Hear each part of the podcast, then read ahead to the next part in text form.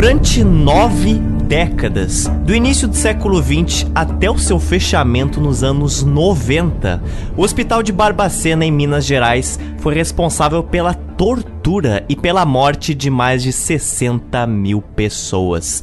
Eram homens e mulheres, eram velhos e crianças, tratados como prisioneiros, abandonados pelas suas famílias, pelo poder público, pelo sistema de saúde e pela sociedade no geral. Essa é uma tragédia provocada pelas noções higienistas da medicina e pela sociedade preconceituosa daquela época alcoólatras, pessoas com sífilis, inimigos políticos da elite local, prostitutas, epilépticos, moradores em situação de rua, andarilhos, homoafetivos e muita gente que era absolutamente comum, sem problemas psiquiátricos, todos eram enviados à força para o Hospital de Barbacena. Hoje a gente vai conhecer a história do Hospital Colônia de Barbacena, em Minas Gerais. A gente vai conhecer o contexto social e médico onde ele estava inserido, como uma tragédia gigante dessas pôde acontecer como fruto do abandono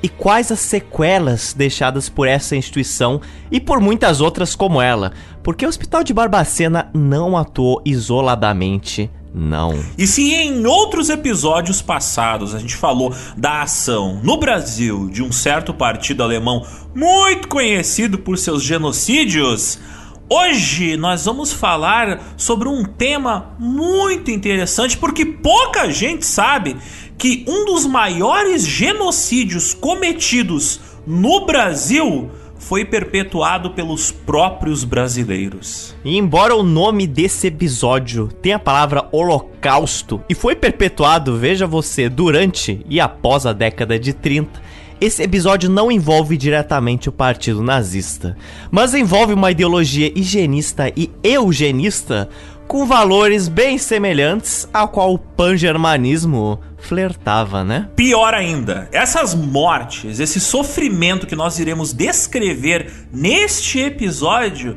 é de responsabilidade daqueles que deveriam prover cuidado e tratamento àquelas pessoas que são mais frágeis, que muitas vezes são os doentes mais ostracizados em nossa sociedade. Então, meus caros ouvintes, preparem o coração, porque hoje o tema é pesado.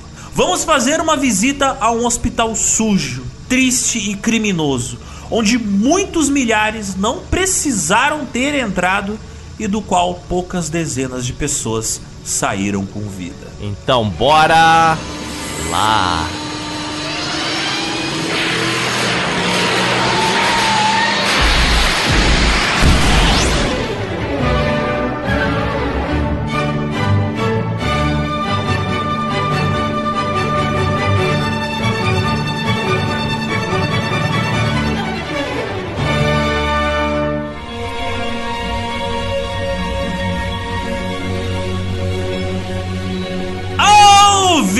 Ouvintes! Bem-vindos a mais uma edição do GeoPizza, o podcast quinzenal de histórias políticas atuais e atemporais.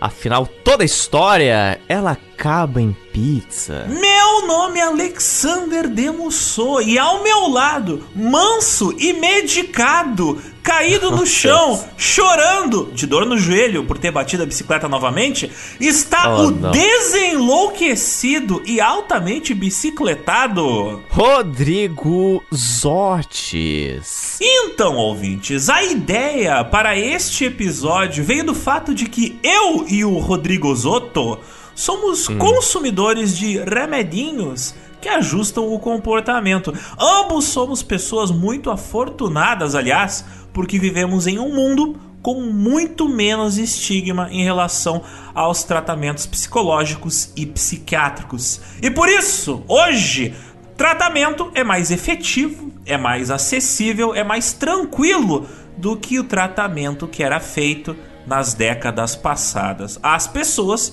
que tinham males da mente. Então, nós dois, cientes da importância do tema que é a saúde mental, nós pensamos: por que não fazer um episódio sobre a parte mais terrível, sangrenta, dolorosa e cruel do passado da medicina psiquiátrica aqui no Brasil? Por que não, Zotes? Por que não? Este tema é um tema tão cobiçado por nós que eu tenho a grande memória de em 2019 sugerir esse tema, inclusive para Alexander, e ele falou sim, mas não. Não vou falar sobre isso agora. Não quero me debruçar sobre um tema tão pesado. Então você veja só, demorou só um pouco mais que três anos, mas o tema surgiu. Tá aqui o nosso entre aspas, filho, não é? E é importante a gente constantemente pontuar que o caminho doloroso atravessado pela ciência médica é cheio de tragédias, muitas delas inclusive evitáveis, repleto de erros desastrosos. E um desses foi a do chamado Holocausto Brasileiro, o assassinato de milhares de pacientes no Hospital Colônia, vítimas de estigma e de negligência social e médica. Para este episódio foram utilizadas várias fontes, mas a principal delas é um livro de leitura fundamental chamado Holocausto Brasileiro, escrito, pesquisado pela autora Daniela Arbex. E esse livro foi lançado em 2013. A obra, ela resgata a história completa dos crimes cometidos no terrível hospício de Barbacena, o chamado Hospital Colônia.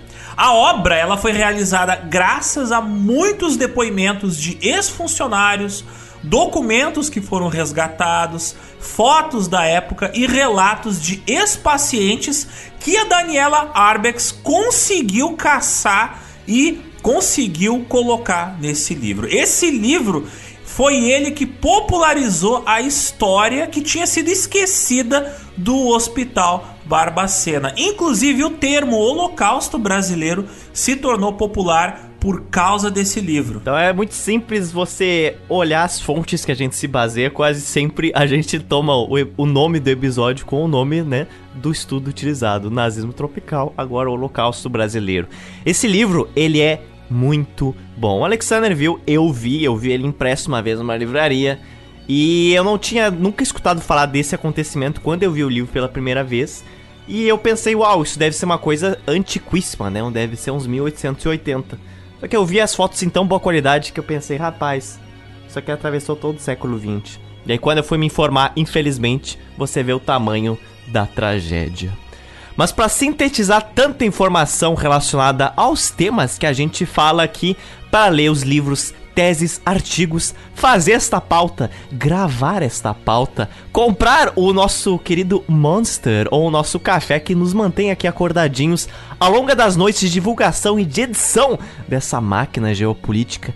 Todo esse esforço podcastico, ele Ora, ora, ele custa muito mais tempo e muita mais sanidade mental e muito mais dígitos no caixa do, da farmácia do que vocês imaginam. Até porque o GeoPizza não é só um podcast, como vocês bem devem saber. Quem nos acompanha nas redes sociais, no Twitter, no Instagram, sabe muito bem que o GeoPizza também está presente nas redes sociais, hackeado ou não.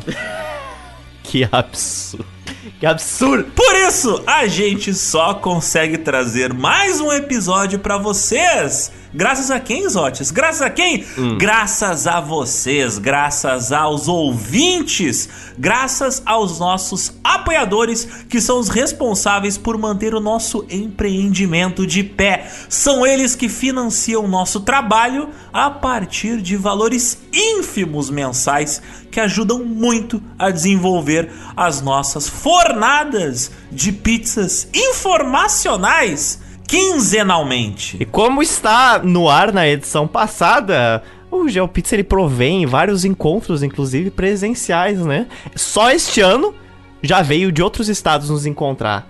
Minas Gerais, Carol, Murilo, Paraná, Roberta, Rio de Janeiro e agora veio o Renan de Goiânia. Então, olha só, nós somos uma máquina de promover turismo. Eu e Alexander fazemos mais do que o Ministério do Turismo do Brasil. Porque as pessoas não só apoiam o GeoPizza, projeto educacional, como vem até aqui na nossa desalmada cidade nos visitar apoiando o GeoPizza, você pode, se quiser, claro, fazer isso também. Então dá uma olhada no nosso Apoia-se, o nosso PicPay, ou nosso Patreon para ver as nossas campanhas mensais. Mas você também pode ajudar e muito o Gel através da nossa recém-inaugurada lojinha online, a nossa incrível Geostore. Lá a gente tem mapas antigos, pôsteres, adesivos e canecas do GeoPizza. E produtos, todos esses que passaram pelo nosso crivo e análise de qualidade. Inclusive, fiquem atentos que nas próximas semanas novos produtos vêm aí, ó. E se você já viu algum dos nossos produtos 100% originais, sabe que não é aquele merchan básico que a maior parte das marcas ou dos influencers fazem que é só um logotipo na sua caneca, só um logotipo no adesivo. Não! Não! Aqui são várias imagens, várias artes de assuntos que falamos aqui no podcast. Tem muitas coisas relacionadas ao Brasil colonial, à Roma antiga, Idade moderna, Idade medieval, pré-história, civilizações indianas, astecas, os egípcios, tudo isso unido numa linda estampa que você encontra ali na nossa belíssima xícara do GeoPizza. Fica linda não só na estante, mas também preenchida do cafezinho matinal que te dá aquela ansiedade necessária para começar o difícil dia brasileiro. Nada como a cafeína bater na sua ansiedade, você olhar pra caneca, olhar aquelas cenas do GeoPizza, lembrar dos episódios de massacre, e aí você fica pior ainda. Isso é o GeoPizza delícia. Então dá uma olhada na nossa lojinha online, inclusive na Shopee, porque lá você tem até 20 reais de desconto de frete. Então, se você tem um frete de 25 reais, você só paga 5 reais. É fantástico. Se você tem um frete de 40, só paga 20. E de duas em duas semanas, as pessoas que apoiam o GeoPizza, elas têm a honra de participar do nosso renomado Jogo do Bicho. É isso mesmo, Jogo do Bicho. É o momento que os nossos apoiadores, eles pagam um valorzinho no Pix e concorrem a um pôster e uma caneca. Isso ocorre, não é fake news. Na última semana, o Ramon de Iguatu, Ceará, que venceu o nosso belíssimo sorteio. Quem será o próximo? Quem será o próximo? Mas agora, Zotes, chega de comercial crazy cyber mendigagem. Toma seus remedinhos, que eu já tomei os meus, e bora hum. conhecer uma esquecida cidade no interior de Minas Gerais que abriga um segredo terrível sobre o passado da medicina brasileira.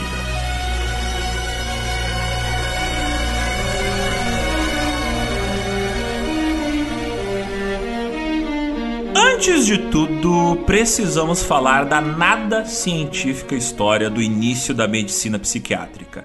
Como é que a comunidade científica foi aos poucos se organizando para pesquisar e tratar os problemas da mente. E como, em algum momento, esse processo de pesquisa médica tomou um rumo muito sinistro. Vamos primeiro voltar ao passado, um pouco mais ao passado do que normalmente voltamos. Com boa parte do conhecimento da medicina psiquiátrica do Brasil foi importada da Europa na época colonial, a gente vai abordar mais a história de como esse continente, Europa, lidava com a saúde mental. Vale lembrar que diferentes povos, em diferentes continentes, tinham as suas diferenças de como tratavam seus enfermos, mas tem várias semelhanças entre eles. Mas por isso que hoje a gente vai focar no continente europeu. Até onde a gente sabe, durante a pré-história e a antiguidade, boa parte das doenças eram consideradas coisas infligidas pelos deuses, ou seja, a epilepsia, a lepra, por exemplo, elas eram consideradas uma forma que os deuses tinham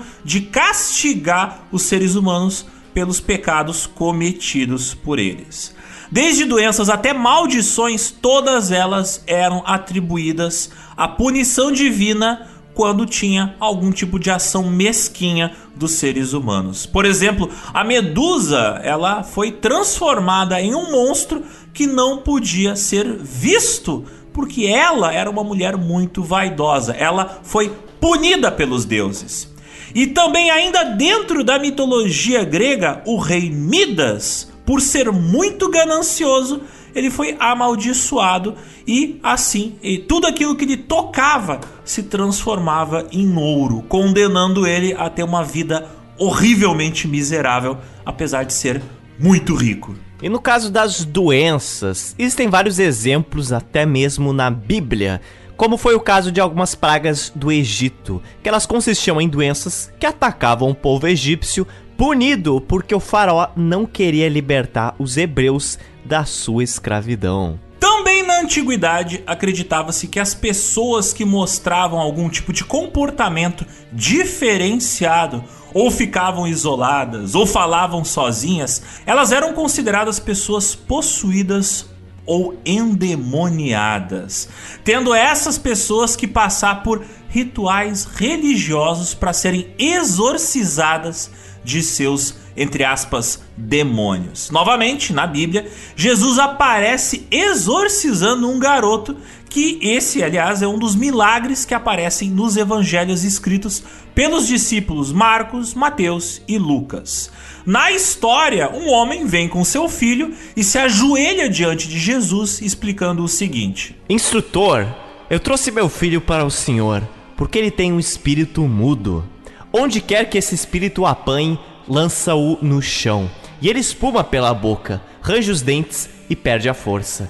Eu pedi aos seus discípulos que expulsassem o espírito, mas eles não foram capazes de fazer isso. Marcos capítulo 9, versículos 17 ao 18. E segundo o evangelho de Marcos, o seguinte diálogo se seguiu. Jesus perguntou ao pai do garoto: Há quanto tempo acontece-lhe isso? Desde a infância, respondeu ele e muitas vezes o tem lançado tanto no fogo como na água, para o destruir.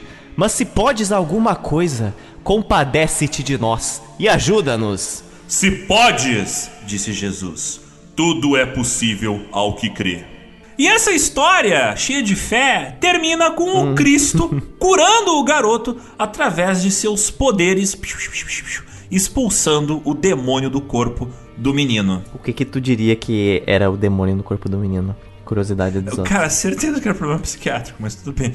Jesus, assim, ó, deu uma rivol... rivotrilzada com a mão fechada, sabe? Pá! No lado da cabeça do moleque, sabe aquele tapa de brigadian. Ai, pegou um rivotrilzão assim, ó, deu um telefone nele, sabe? Pá! Pá! Toma Rimotril! Aí o garoto.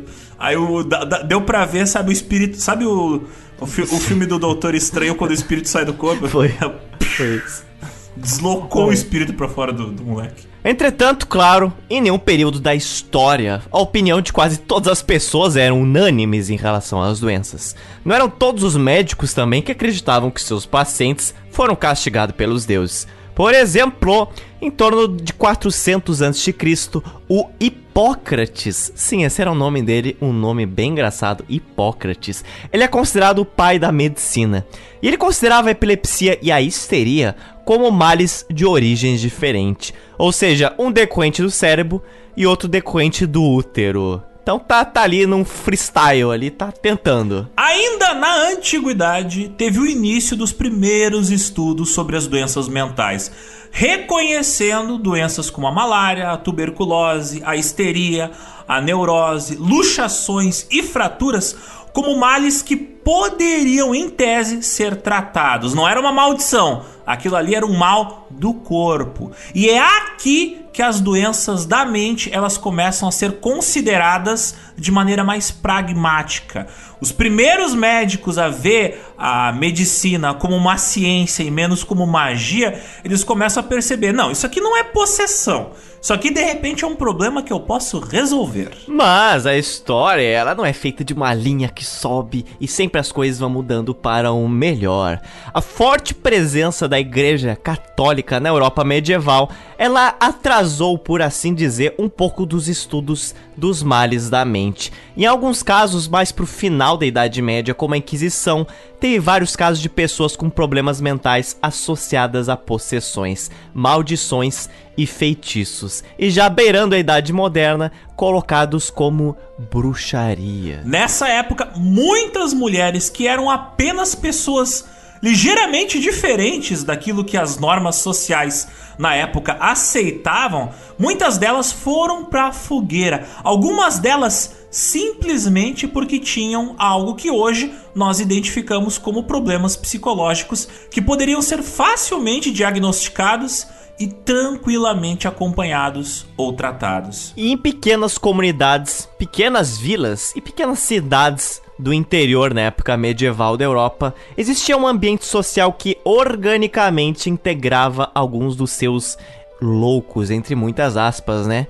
Eles eram livres para fazer o que queriam, andavam pelas ruas, viviam as suas vidas no meio da comunidade, trabalhavam, tinham famílias, enfim, na pequena bolha em que estavam suas vidas, eram cercadas de convívio social, mesmo que não fosse perfeito e sempre acolhidos. Mas com a chegada da época medieval e a volta da vida para o campo, para os burgos, a Igreja Católica foi tomando o espaço de muitas instituições e classificando as pessoas com problemas mentais como algo relacionado a possessões, maldições e feitiços. Então você pensa, então vou sair do burgo, vou para a cidade, né, onde vai ter um ambiente mais plural de ideias e de possibilidades. Então, não né? Quem ouviu a nossa pauta de fugindo do feudo e caindo na cidade vai lembrar disso. Na Idade Moderna, a partir do século XV, as cidades vão crescendo, o comércio vai crescendo, foram surgindo um número muito maior de moradores também em situação de rua. A prostituição cresceu, aumentou o número de pessoas sem casa e muitas pessoas que não se adaptavam àquela ordenação disciplina, elas eram excluídas do convívio social e punidas fisicamente. Essa nova ordem social que lentamente vai se criando junto com os grandes centros urbanos vai exigindo que as pessoas cumpram determinados papéis na sociedade. Aqueles que não se adaptam a esses papéis sociais ou se recusam a se encaixar nesse novo sistema produtivo, eles são forçados a ocupar espaços separados, são segregados do convívio social ou até mesmo são presos. E adivinha quem são esses que não se encaixam na sociedade daquela época? Né? Por exemplo, as pessoas que têm problemas psiquiátricos.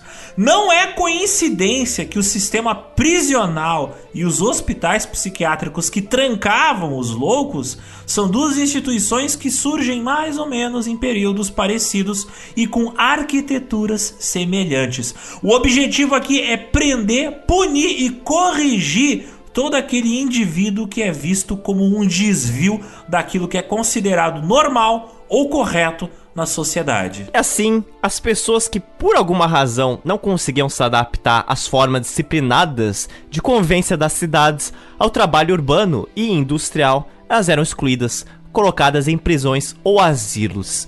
E entre essas pessoas encontravam-se leprosos, inválidos, loucos e outros desviados, como eles eram todos chamados, onde a separação era necessária para não colocar em risco a ordem social que vigia. Cara, era tão exagerada a coisa que, por exemplo, só o fato de você andar na rua sem propósito, tipo, tinha leis que diziam ser vagabundo é crime. Então, Exato. esteja preso, vagabundo. Se o cara, o policial, te via assim na rua e, tipo, tu não tava fazendo nada, Apenas o fato de você não estar fazendo nada já era crime. Não ser produtivo é errado, Zotes. Olha só. Exatamente. Sempre ressaltando aqui que o início das cidades foi uma época muito repressiva que as pessoas costumam a não pensar. Normalmente o início das cidades é repleto daquela paleta de cores super bonitas, pessoas com várias roupas de várias cores e castelos e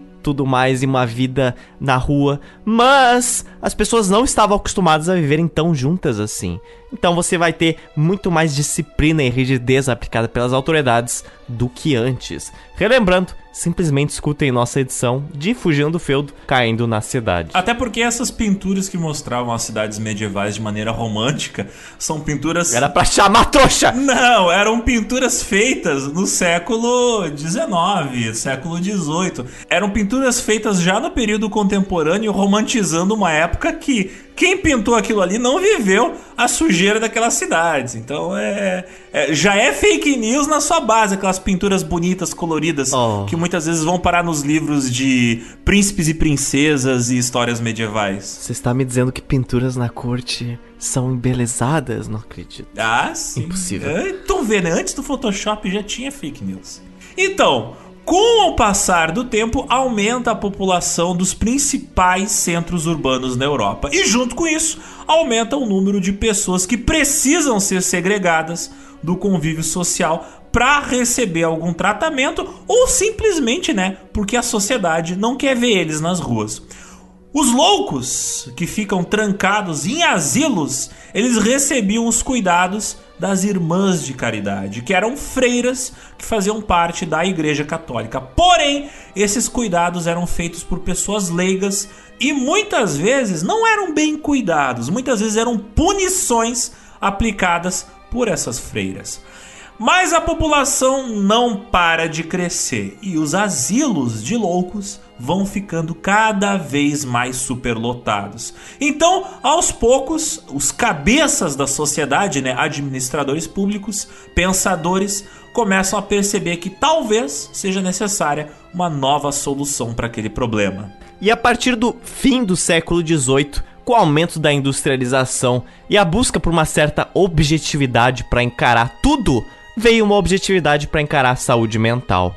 A ciência passa a ocupar um espaço central para explicações dos fenômenos naturais e para os supostos males sociais e mentais. As reformas políticas e sociais ocorridas na França no final do século XVIII, como consequência das ideias do Iluminismo e dos princípios da Revolução Francesa, elas criaram na mente dos políticos, dos cientistas e dos médicos novas ideias de como talvez deveria ser regida a sociedade, de uma maneira um pouco menos tradicional e um pouco mais tecnocrática. E algumas dessas ideias eram vamos dizer assim, bastante progressistas, mas outras elas eram bem engessadas em idealismo ou ideias absolutas, determinando o que era certo e errado e o que era um comportamento são, e na visão da ciência da época, o que era um comportamento doentio. Muitas vezes essas ideias envolviam a noção de que o indivíduo tem que ter uma função social, tem que ter uma função econômica, tem que ser produtivo. Ou seja, uma pessoa com problemas mentais, ela não está produzindo, ela não está sendo útil. Então o que precisa acontecer com ela? Ela precisa ser consertada.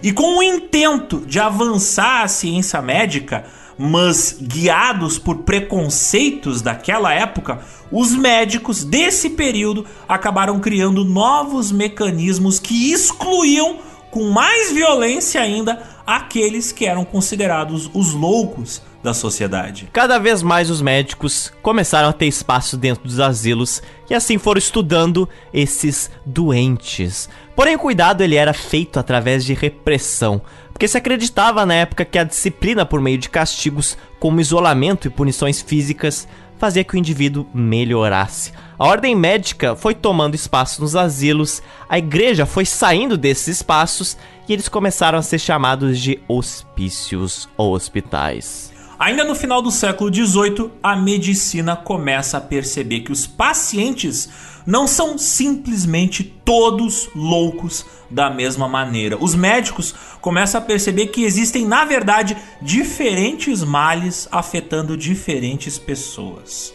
Philippe Pinel, na França, é um médico que propôs classificar os doentes mentais, separando-os, entre aspas, desvios sociais das doenças mentais e assim criando um, entre aspas, tratamento moral aos loucos, criando assim uma nova especialidade médica, a chamada psiquiatria. Curiosamente, em muitos lugares do Brasil durante muito tempo, a gíria usada para hospitais psiquiátricos era qual, Alexander? Pinel. Pinel, isso mesmo. Vem acompanhado normalmente assim da frase: Ah, tal pessoa, fulano, era doido, foi internado no Pinel. Então, Pinel vem do menino do Philippe Finel, na França.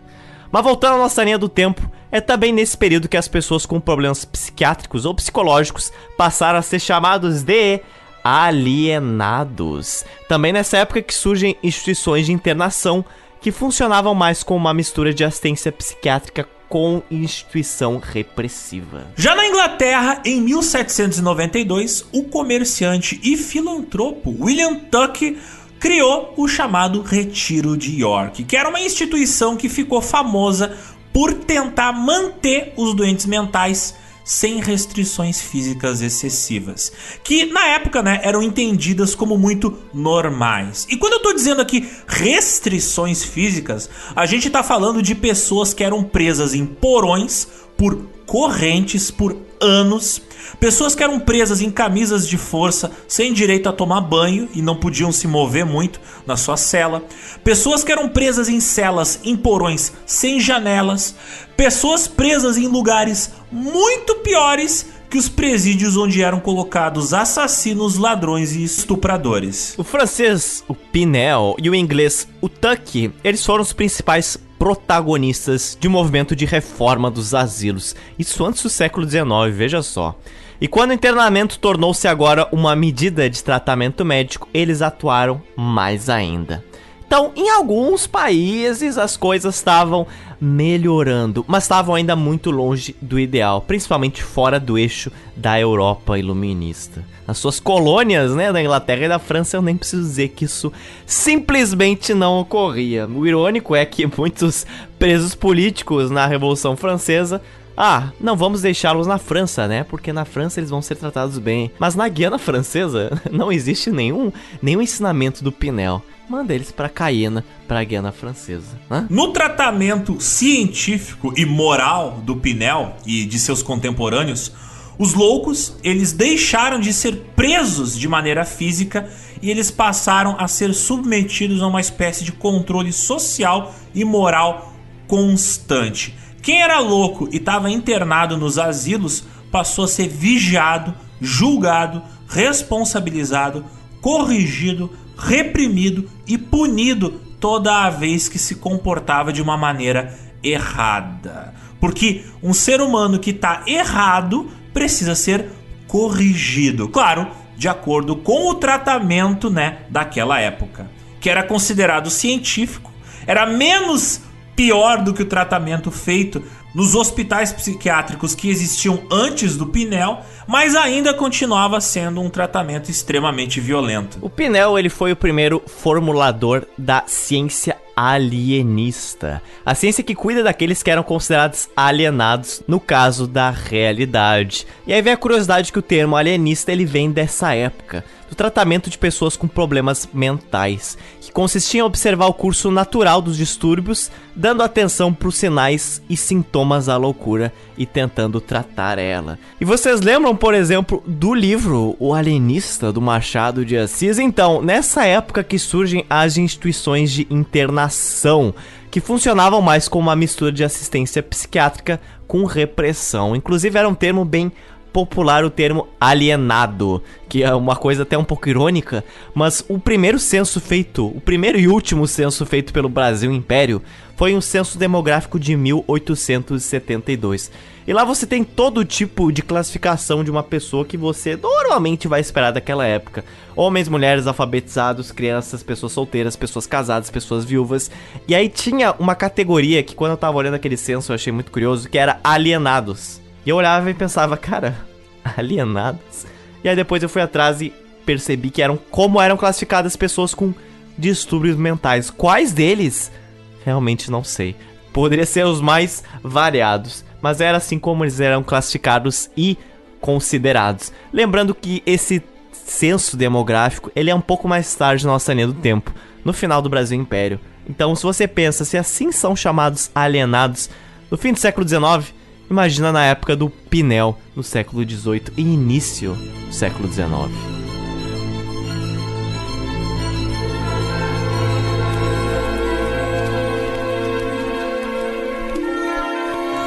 Mas falando de Brasil varonil e no Brasil, Zotes, como é hum. que começa a história da psiquiatria por aqui? Eu te pergunto. E eu mesmo respondo. É claro hum. que o brasileiro vai importar muitos costumes, muitos hábitos, muito da ciência torta feita pelos gringos nesse período histórico, onde começa a medicina psiquiátrica brasileira. E o tratamento dado aos dentes mentais no Brasil colonial, antes da chegada da família real aqui, era extremamente precário. Não era nem um pouco parecido com o que era na Europa. A maior parte dos cuidados era prestada dependendo da religião. Podia ser por vários curandeiros, podiam ser por padres católicos ou por jesuítas. Mas para aqueles que tinham poder econômico, o acesso a médicos era um pouco melhor. Aqueles que não tinham, era extremamente raro. Até pelo fato de que tem um detalhe muito curioso, né? Não tinha formação de médicos no Brasil colônia. Sabe por quê, Alexandre? Porque universidades não poderiam existir no Brasil. Era, era exatamente ilegal. Não pode estudar no Brasil. Hoje parece que também não é. Mas, na época, universidades só existiam na Europa. Foi só em 1808 que foi permitido alguém estudar e se formar no Brasil. Antes, todos tinham que ir para Portugal estudar, normalmente para Coimbra. Os hospitais aqui, até o século XVIII, eles meio que confundiam-se com albergues para pessoas doentes que não tivessem quem cuidasse delas, porque muitas vezes quando a pessoa adoecia era abandonada pela família e era nos albergues onde as pessoas eram cuidadas. Os hospitais das Irmandades das Santas Casas de Misericórdia eram quem acolhiam esses doentes em condições sanitárias horríveis. Eram hospitais péssimos. Mesmo se a gente comparar as piores condições dos hospitais péssimos que haviam em países ricos da Europa. É aquela coisa, a gente falou do Pinel, a gente falou do Tuck, mas na bolha deles eles são muito bonitos. Agora você vai pro Brasil tropical nessa época, você vai ver outra coisa. Não, não tinha mas hospital aos... bom naquela época, era tudo é, ruim. Toma tudo essa. ruim. Toma essa. Médico? Não tem. Hospital? Brasil? Não tem. Olhe lá. Mas aos poucos as coisas vão começando a se organizar nesta colônia, né? É nem país. A partir do século XVIII, já tinha notícia de que a Santa Casa da Bahia reservava acomodações para doentes mentais e que esses espaços eram conhecidos como casinhas de doudos. Olha que nome fantástico, é assim com U, doudos. Fantástico. A Santa Casa de São Paulo, já na primeira metade do século XIX, chegou a alugar um imóvel exclusivo para cuidar dos seus chamados alienados. Mas tudo isso muda com a chegada da corte portuguesa ao Brasil em 1808. Existe uma modificação econômica, social, científica e médica, principalmente pelo fato de que aqui na Terra Brasilis não havia quase nada daquilo que a corte portuguesa estava acostumada a ver na Europa. A urbanização das capitais dos estados se acelera e a população começa a crescer nas principais cidades do Brasil. E até o início do século XIX, a esmagadora maioria dos alienados não recebeu um tratamento algum. Se eles fossem calmos, ah, tudo bem, eles podiam ficar soltos, podiam ficar circulando pelas ruas perto de onde moravam ou como indigentes vagando pelas cidades. Mas já se eles fossem agressivos, eles ficariam presos e acorrentados em prisões, em cadeias. Foi só na primeira metade do século XIX que as santas casas de misericórdia no Brasil passaram a receber e cuidar de doentes psiquiátricos. Enquanto isso, na capital do Império, na cidade do Rio de Janeiro, as autoridades e a sociedade de medicina da época viam com muita preocupação o crescente número de pedintes, bêbados, prostitutas e alienados andando pelas ruas.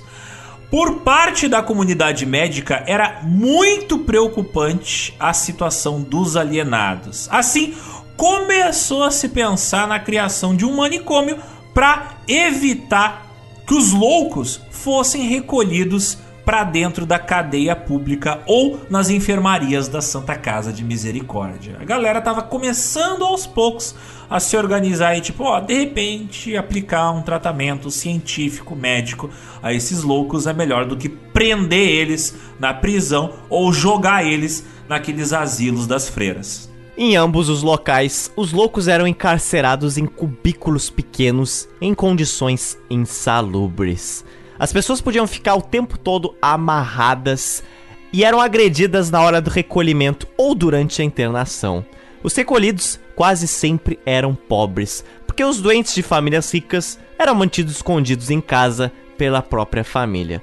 Mas já os pobres, aqueles que não tinham acesso a esse tratamento ou uma família que as acolhia, normalmente eram encarcerados na cadeia pública. E é através do apoio da Irmandade de Misericórdia, com a ajuda do dinheiro dado por famílias ricas da cidade do Rio de Janeiro, que houve uma união né, de esforços para a construção do primeiro asilo de loucos aqui no Brasil, que ia ser construído na capital, no Rio de Janeiro. E esse asilo tinha como destino servir de depósito para todos aqueles que eram loucos pobres. É aí que surge o primeiro hospital psiquiátrico do país, chamado de Hospício Pedro II. Ele foi inaugurado em 1852. Ele foi o segundo hospício, inclusive, da América Latina. E ele seguia um modelo francês criado por um cara chamado Philippe Pinel. Então você veja só, para a época, tecnicamente, esse hospital era uma instituição tremendamente moderna. A fim de curiosidade, esse hospital hoje ele é um palácio universitário. Ele é parte da UFRJ, que fica no campus Praia Vermelha. Ele ainda existe, está lá. Hoje ele já é uma coisa absurdamente gigantesca, mesmo com a quantidade de prédios em volta no estilo do Rio de Janeiro de hoje. Então você imagina pra época, no meio do século XIX, o, o quão grande era essa instituição. Os primeiros pacientes do Hospício Pedro II, eles foram transferidos das enfermarias da Santa Casa de Misericórdia do Rio de Janeiro. No hospício, os pacientes participavam de terapia ocupacional em oficinas de artesanato, faziam fabricação de calçado e de roupas. No entanto, na época não haviam tratamentos biológicos, não haviam medicamentos para tratar os males da mente. E os médicos, eles controlavam os pacientes mais agitados, trancando eles em celas e amarrando as pessoas em camisas de força. Ali no hospício Pedro II haviam oficinas que ensinavam fundição de ferro, encanamento, engenharia elétrica, carpintaria, marcenaria, fabricação de colchões, tipografia e pintura. Tinha quase um Senai ali dentro. De certa forma, esse era um aspecto do tratamento que mantinha os pacientes ativos. Eram atividades que muito se assemelham a algumas das práticas modernas de tratamento psiquiátrico. Porém, você observa aqui que claramente tem um objetivo moral, né? Tipo, vamos manter produtivos, vamos fazer com que essa gente que é doida se torne normal através do trabalho. O trabalho torna o homem moral, pelo menos na visão daquela época. E também a psiquiatria e a enfermagem psiquiátrica brasileira surgiram no hospício. O hospício era a instituição disciplinar para a reeducação do paciente, onde o louco, o alienado, seria reeducado por meio da atuação de um profissional médico, o alienista, a figura de autoridade a ser respeitada. Os trabalhadores de enfermagem, eles eram os executores da ordem disciplinar emanada dos médicos. Punição e reeducação ordenadas pelo alienista eram aplicadas pelos enfermeiros. Claro, várias instituições foram criadas nas outras províncias do Império, não só no Rio de Janeiro. Como foi o caso do Hospício Provisório de Alienados de São Paulo, que foi criado em 1852.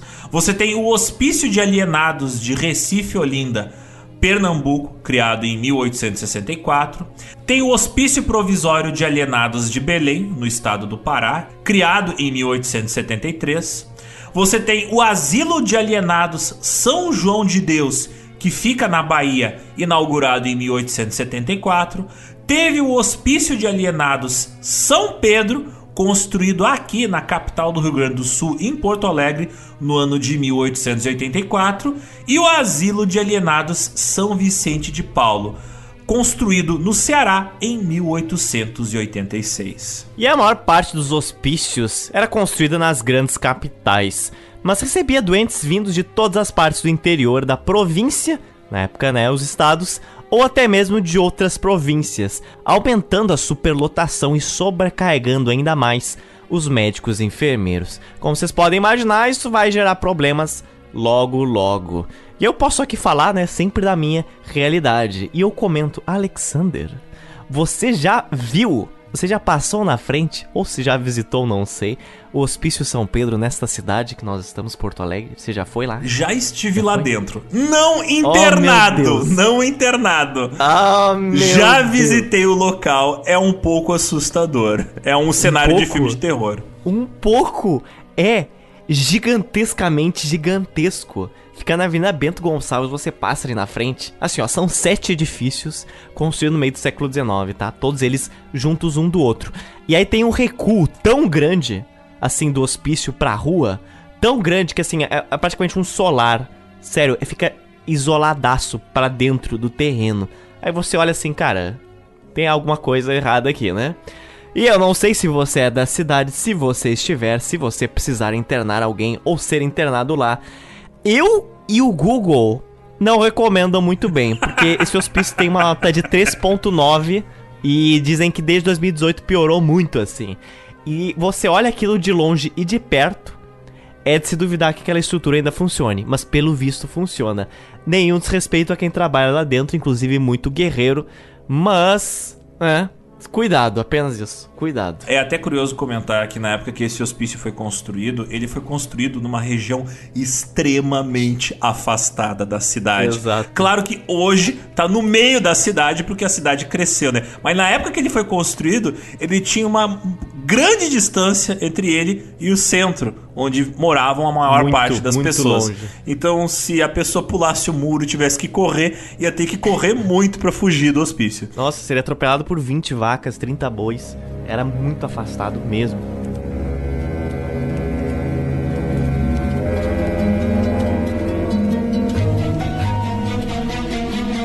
Mas, como tudo neste país, quando parece que as coisas vão melhorar, elas pioram. Mais hospícios eram construídos pelo país, mas lentamente eles iam ficando superlotados e, por consequência, a qualidade do tratamento deles diminuía drasticamente. Vistos de fora, estes prédios, eles eram palácios neoclássicos belíssimos, mas se você trabalhasse dentro deles, acompanhando o dia a dia do que acontecia nos seus corredores, era um verdadeiro cenário de filme de horror. Por volta da década de 1870, já estava claro que a situação dos hospícios era bem inaceitável. Tal era a falta de higiene, a superlotação e os maus tratos. Muitos doentes viviam por anos com as mesmas roupas, alguns inclusive cobertos de fezes e outros sofriam de outros problemas médicos que deterioravam ainda mais a sua condição mental. Tudo isso levava a uma alta taxa de mortalidade de pacientes. Por exemplo, em São Paulo, na cidade de Franco da Rocha, dos 140 alienados tratados no ano de 1871 no Hospital Juqueri, 45% deles faleceram. Haviam casos onde muitos pegavam varíola e morriam por causa da doença pouco tempo depois da sua internação. Inclusive, chegavam no hospital, passavam a doença para outros doentes e aí multiplicavam o número de mortos. O presidente da província de São Paulo, lembrando, na época não eram estados, né? Eram províncias e não era governador, era presidente da província. Mas enfim, o presidente da província de São Paulo, o Antônio Costa Pinto e Silva, escreve o seguinte sobre esta situação. Este estabelecimento não corresponde às vistas humanitárias de seus instituidores. Parece que um malfado, tendo presidido a sua criação, ainda até agora não deixou de acompanhá-lo. É verdadeiramente constritador o aspecto desse edifício público, que já teria desabado sobre os infelizes que ali existem reclusos se não estivesse cheio de escoras. Então você veja bem, não faz muito tempo que começou a criação das instituições psiquiátricas oficiais já aqui no tá Brasil sim. e já tá totalmente sucateado o sistema público de saúde. Olha só, olha isso. Então, ouvintes, alguém já conhecia a palavra constritador? Porque eu, sinceramente, acabei de conhecer. E, para quem não sabe, escoras é a mesma coisa que andaimes. Mas essa reclamação feita pelo Antônio Costa Pinto e Silva foi apenas uma das muitas reclamações feitas por governantes daquela época, dos anos 1860 até 1960. Ou seja, teve 100 anos de blá blá blá, palestrinha, mas século. efetivamente pouca ou nenhuma mudança você vê na maneira como são tratados os pacientes em hospícios entre 1860 e até a década de 80 do século passado. Entre 1860 e 1980, você vê as mesmas condições horríveis nos hospitais psiquiátricos brasileiros. Cara, isso é muito maluco. Isso é maluco demais. Você pensar que alguns conceitos de psiquiatria que os seus pais presenciaram, não que eles fossem internados, mas na época dos seus pais existiam conceitos lá do século XIX que ainda foram mantidos. Isso me deixa maluco. As mesmas imagens de precariedade, de falta de recursos e desamparo que você encontra na década de 1980 são relatados por pessoas que visitaram os hospícios na década de 1860, 1870. É como se um campo inteiro da medicina tivesse perdido completamente o interesse por seus pacientes e abandonado eles durante mais de um século. É óbvio que nós não estamos dizendo que todos os hospícios e hospitais permaneceram igual de 1860 a 1980. É óbvio que não. Mas essa história aqui é uma história específica de como esses conceitos se mantiveram intocados por décadas, infelizmente. O Estado, ainda na época do Império, não dava o suporte adequado para a manutenção das casas para alienados. Assim, as Santas Casas de Misericórdia tentaram amparar e ajudar essa população, mas esses esforços eles não foram suficientes. É a situação de descaso que a gente citou em São Paulo, na cidade de Franco da Rocha, não era diferente do que acontecia também nas outras províncias e também no interior da Bahia, de Pernambuco ou do Rio Grande do Sul onde alguns hospícios eles tinham taxas de mortalidade de mais de 50% de seus pacientes. Então perceba isso, às vezes era mais seguro você não mandar seu familiar para um hospício. Se você conhecia um morador em situação de rua, não era seguro você mandar ele para um hospício. Era a chance mais alta dele morrer lá do que na rua. Parte da culpa de toda essa situação calamitosa também estava na mentalidade da época. De um lado, as famílias que tinham doentes mentais queriam se livrar deles e mandar os coitados para o lugar mais longe possível. E o lugar ideal para isso era internar eles em hospícios. Já no lado da ciência médica, os hospícios, até agora, eram a opção menos pior, na visão dos médicos, para o tratamento daqueles que eles consideravam indesejáveis circulando nas ruas das grandes cidades. E entrando no século XX, mesmo com a chegada de tratamentos envolvendo a medicação que altera o humor e a mente, ainda assim teremos uma longa jornada de sofrimento desses pacientes antes que a coisa melhore um pouco. O horror, ele tá só começando.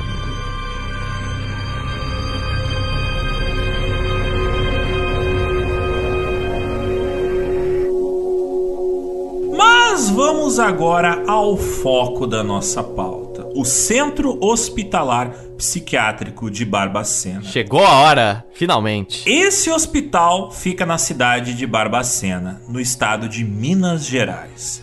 E olhando de fora, cara, parece um prédio histórico de arquitetura neoclássica, muito bonito, pintadinho de branco mas vendo ele do alto, se você utilizar um drone para filmar ele do alto, você percebe o quanto ele é grande. Seus vários pavilhões, seus vários edifícios grudados um no outro, tem dezenas de edifícios, acomodações e essa aqui é a parte mais curiosa, pátios fechados. Ela é uma construção pensada para abrigar uma enorme quantidade de gente. Com a fim de curiosidade, Barbacena fica a 70 quilômetros da cidade de Juiz de Fora, uma das maiores de Minas. O Hospital Colônia, como era chamado, inicialmente ele nasceu para servir como sanatório para os ricos. Inclusive lá tinha várias tecnologias inéditas para época, né? Tinha telefone, tinha talheres de prata, né? Olha o luxo.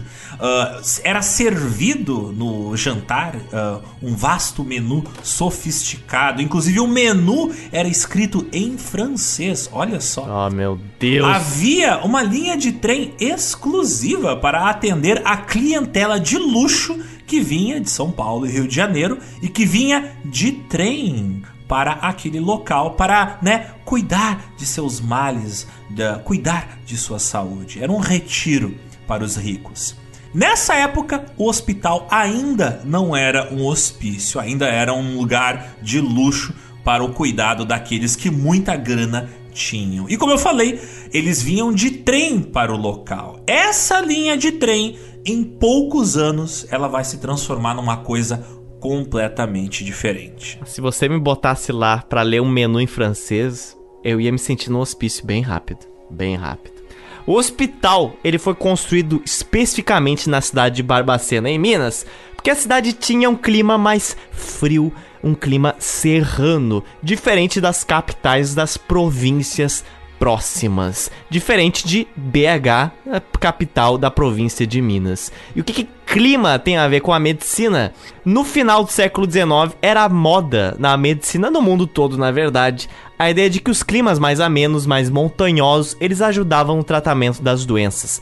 Sejam pessoas sofrendo de tuberculose, sejam pessoas com desvios mentais. Muitos são os grandes palácios construídos no final do século XIX na Europa e nos Estados Unidos, perto de montanhas. Isso gera que há várias ruínas até hoje de lugares que antes eram retiro de rico, hoje totalmente abandonados. Você veja, por exemplo, o caso do Rio de Janeiro, que era muito normal os médicos da capital, Rio de Janeiro, indicarem que os doentes ricos fossem para um lugar mais alto. Os doentes que eram milionários, que tinham grana, eles iam para a serra do Rio de Janeiro, do estado do Rio de Janeiro, para passar um tempo enquanto aguardavam as suas enfermidades se curarem. No caso de Barbacena, esse era um lugar melhor ainda, porque ele ficava a 200 quilômetros do Rio de Janeiro.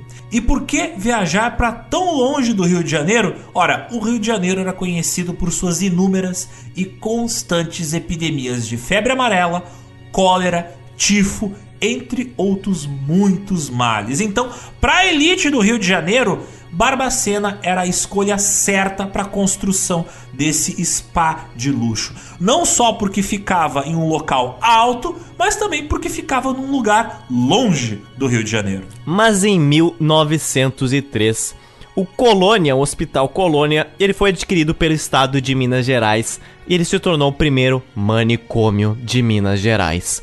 Pouco tempo depois da sua inauguração, ele se tornou referência nacional em psiquiatria, sendo procurado por diversas famílias que buscavam um tratamento para os seus desajustados. E aqui é que a história complica, porque deixa de ser um spa de luxo e se torna um hospital. E, como a gente comentou antes, esses hospitais tinham a péssima tendência de ficarem superlotados.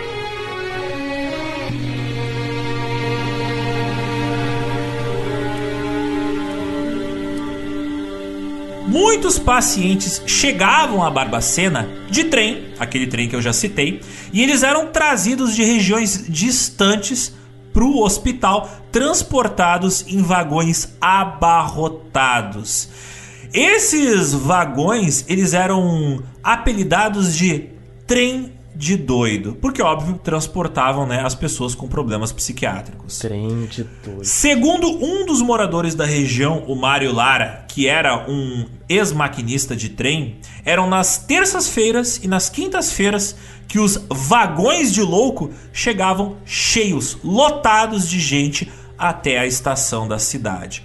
E essa estação de trem, ela ficava muito próxima do hospital. Intencionalmente ela foi construída para passar na frente do hospital. Inclusive, a estação de trem existe até hoje se você quiser ir lá e visitar ela. E no lado de fora do vagão tinha um aviso. Que aviso tinha? Olha, dizia o seguinte: Vagão de loucos. É isso mesmo. Isso era para informar as pessoas lá de fora para não se aproximar dele. Em alguns casos, o vagão em trânsito ele parava em uma estação intermediária antes de chegar à última estação e ficava parado lá das 7 da manhã às 7 da noite, com pessoas dentro do vagão muitas vezes chorando e gritando. E como vocês podem perceber, as pessoas ficavam presas às vezes o dia inteiro dentro desses vagões e não tinham onde fazer suas necessidades, não tinham acesso à comida. E marmitas de comida eram oferecidas aos que estavam presos nos vagões de louco. Mas eles tinham que comer com a mão, não tinham talheres, claro, para eles não se ferirem. Às vezes faltava comida. E aí teve até casos de policiais que ficavam na estação de trem que, como eles não tinham grana, eles davam o seu próprio almoço como uma forma de ajudar aquelas pessoas que estavam sofrendo dentro dos vagões. E o Hospital Colônia, ele era o lugar ideal para quem queria se livrar de um parente indesejado, porque esse hospital ficava longe de tudo e basicamente ele funcionava como um presídio para doentes mentais. A Valquíria Monteiro, ex-enfermeira do hospital, conta que na década de 50, o ônibus que fazia o transporte das pessoas da estação de trem para o hospital, ele vinha abarrotado, com gente doente, coberta de urina e vômito. Segundo ela, muita gente vinha mandada de um hospital chamado Raul Soares. Mas por que acontecia isso? A polícia militar de Belo Horizonte pegava qualquer pessoa que estivesse vagando pela rua, prendia e mandava para onde?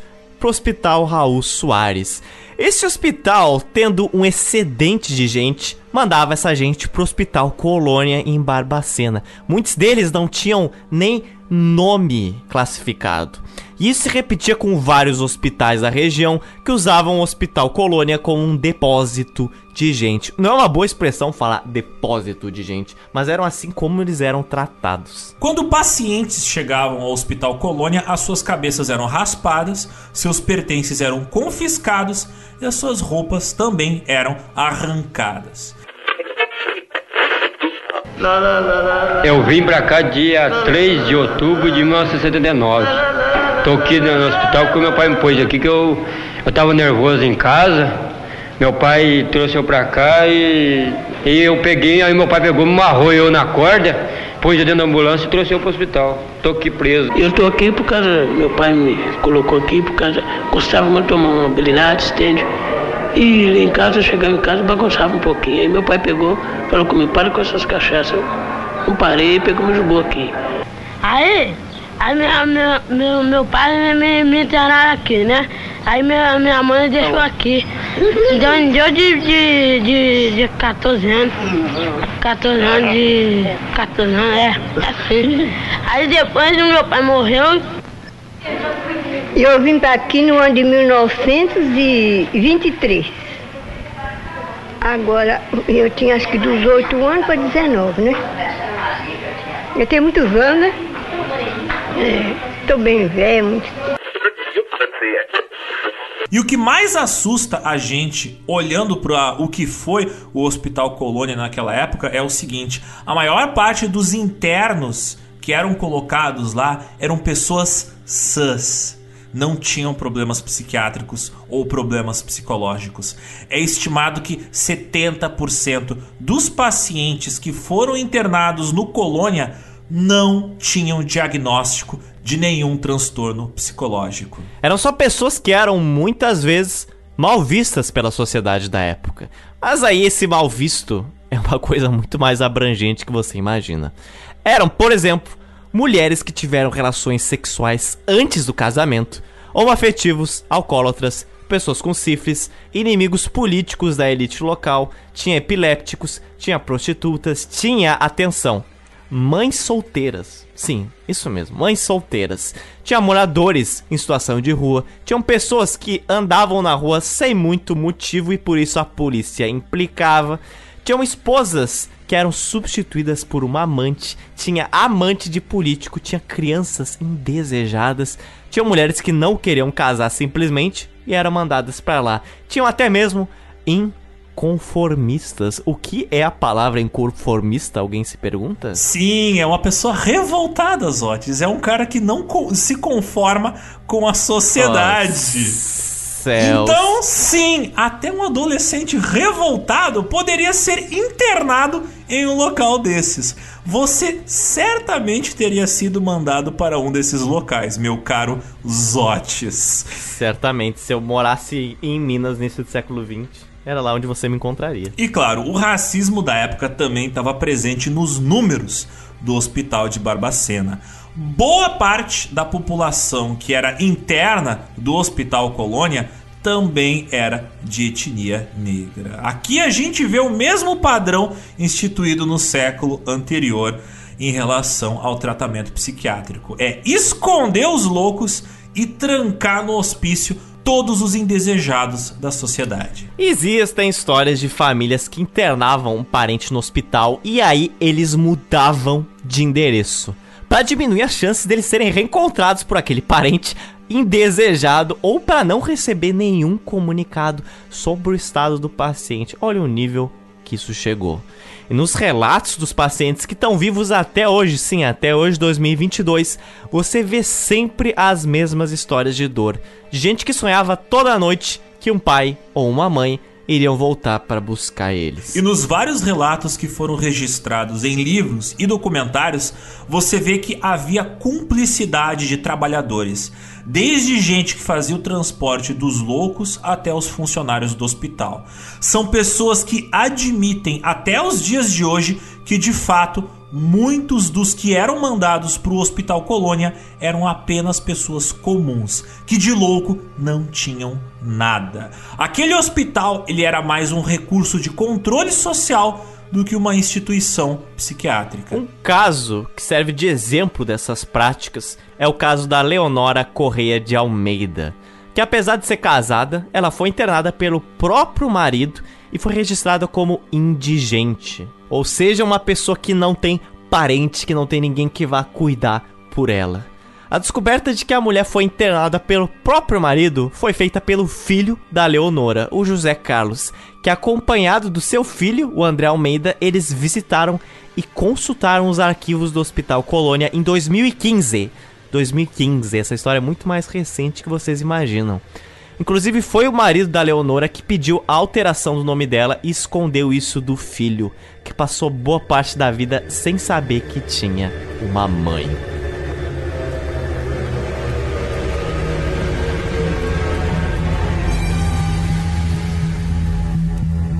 Mas aí eu te pergunto, Zotes, se eu moro em Barbacena, como é que faz para eu conseguir um emprego, para trabalhar no Hospital Colônia, no período onde ele estava aberto? Como é que isso funcionava? Esses são seus objetivos, Alex? É isso que você aspira na sua vida? Olha, não, Zod, seria muito mais fácil eu ser internado do que trabalhar lá, né? Estamos juntos. É, eu até nem passaria em frente. Passando perto era capaz deles verem meu cabelinho e pensarem: hum, prende-se aí. Ah, que sobra pra mim, então?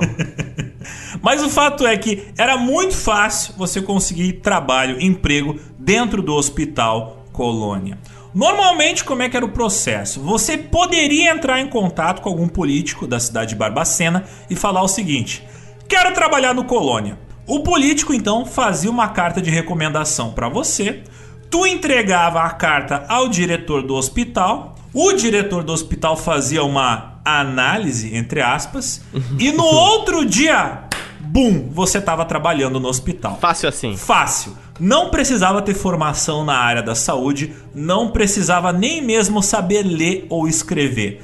Bastava você saber fazer distribuição de alimento, lavar os corredores, dar banho nos pacientes e distribuir a medicação. Só isso. E puxar o saco dos superiores, com certeza eu imagino. E aqui reside um dos problemas mais insidiosos do Colônia, que é o despreparo dos profissionais que deveriam cuidar dos pacientes. Isso só exacerbava o caos dentro do local.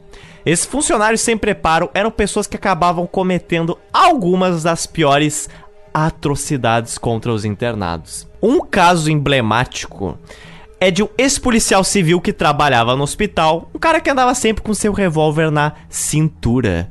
Esse revólver ele usava para ameaçar os outros funcionários, mas principalmente para ameaçar os pacientes e forçar eles a tomarem o medicamento que ele próprio escolhia. E muitas vezes a medicação que ele dizia, ó, tu vai tomar esse aqui, senão vai tomar tiro. Era normalmente um remédio aleatório. Caraca. O cara fazia o bagulho à moda caralha, literalmente. Cara, que coisa horrível. Isso é pior que American Horror Story, sabe? Pelo amor de Deus, um cara com um revólver mandando tomar uma coisa no corredor é, é muito assustador que fantasma, pelo amor de Deus. Haviam situações onde por um longo período de tempo, por exemplo, havia um médico atendendo três pavilhões cheios de pacientes.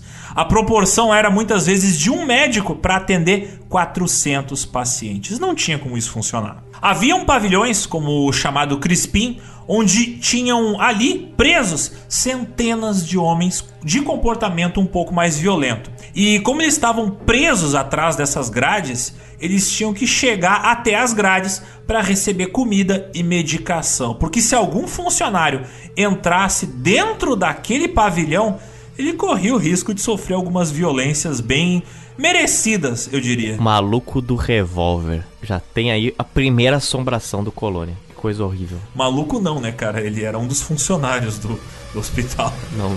Ué, pode ser maluco.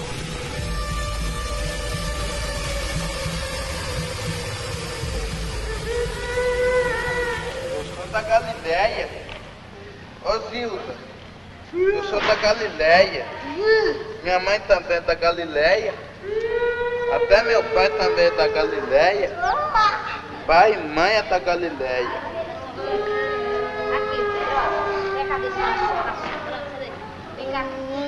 Eu quero é tomar sombra. Eu quero tomar um pouquinho de ar. Eu quero tomar um pouquinho de ar. Ô Zilda, deixa eu sair do sol pra tomar um pouquinho de ar.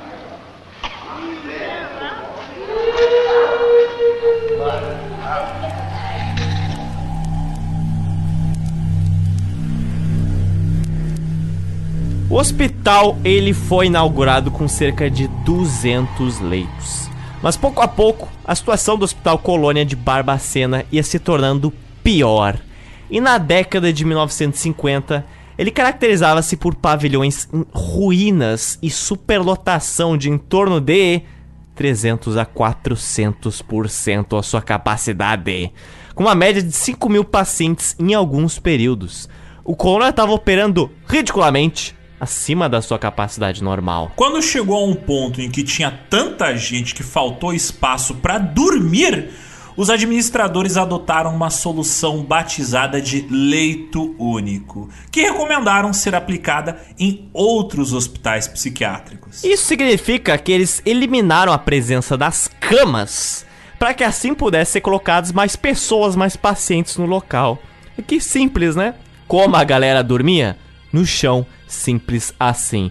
Eles dormiam amontoados para se aquecer nas noites frias, às vezes cobrindo o local com palha. Há um relato do Dr. Jairo Toledo que em um único dia 17 pacientes morreram durante a madrugada, vítimas do intenso frio que tinha na região. Sim, a galera morria de hipotermia porque dormia sem roupa e no chão. Quem tinha a sorte de conseguir alguns trapos de pano pegava palha seca e enrolava nesses pedaços de pano para improvisar um colchão para se proteger, mesmo que fosse um pouquinho do frio. Como a palha normalmente estava cheia de formigas, o problema era ter que dormir à noite aguentando as picadas dos insetos. Às vezes, esses colchões de capim, eles eram reutilizados várias vezes. À noite era comum alguns dos internados defecarem, mijarem ou vomitarem no capim. Já, já imagina aquele cheiro, né? Aquele cheiro de caatinga. O colchão de capim, ele era levado pro sol para secar. E os nacos de capim sujo, eles eram tirados do colchão e depois ele era reutilizado. Isso mesmo, fedendo mesmo a cocô e a vômito seco. Ah, meu Deus, eu vou até ter um treco aqui. Roselmira Delben, que era uma ex-funcionária do hospital, ela relata que às vezes ela encontrava até cinco pacientes mortos de manhã. Isso era comum. Eles colocavam o paciente em um lençol, rotulavam o corpo, anotando o nome e a procedência da pessoa, e eles tinham que levar os corpos das pessoas que tinham falecido usando um lençol segurado por quatro pessoas. cada pessoa segurando uma ponta do lençol. Mas por que, que eles utilizavam lençol para carregar os corpos? Porque nem maca tinha no hospital. Como faltava funcionários, era uma enfermeira e três pacientes para ajudar a carregar os corpos, cada um segurando uma ponta do lençol.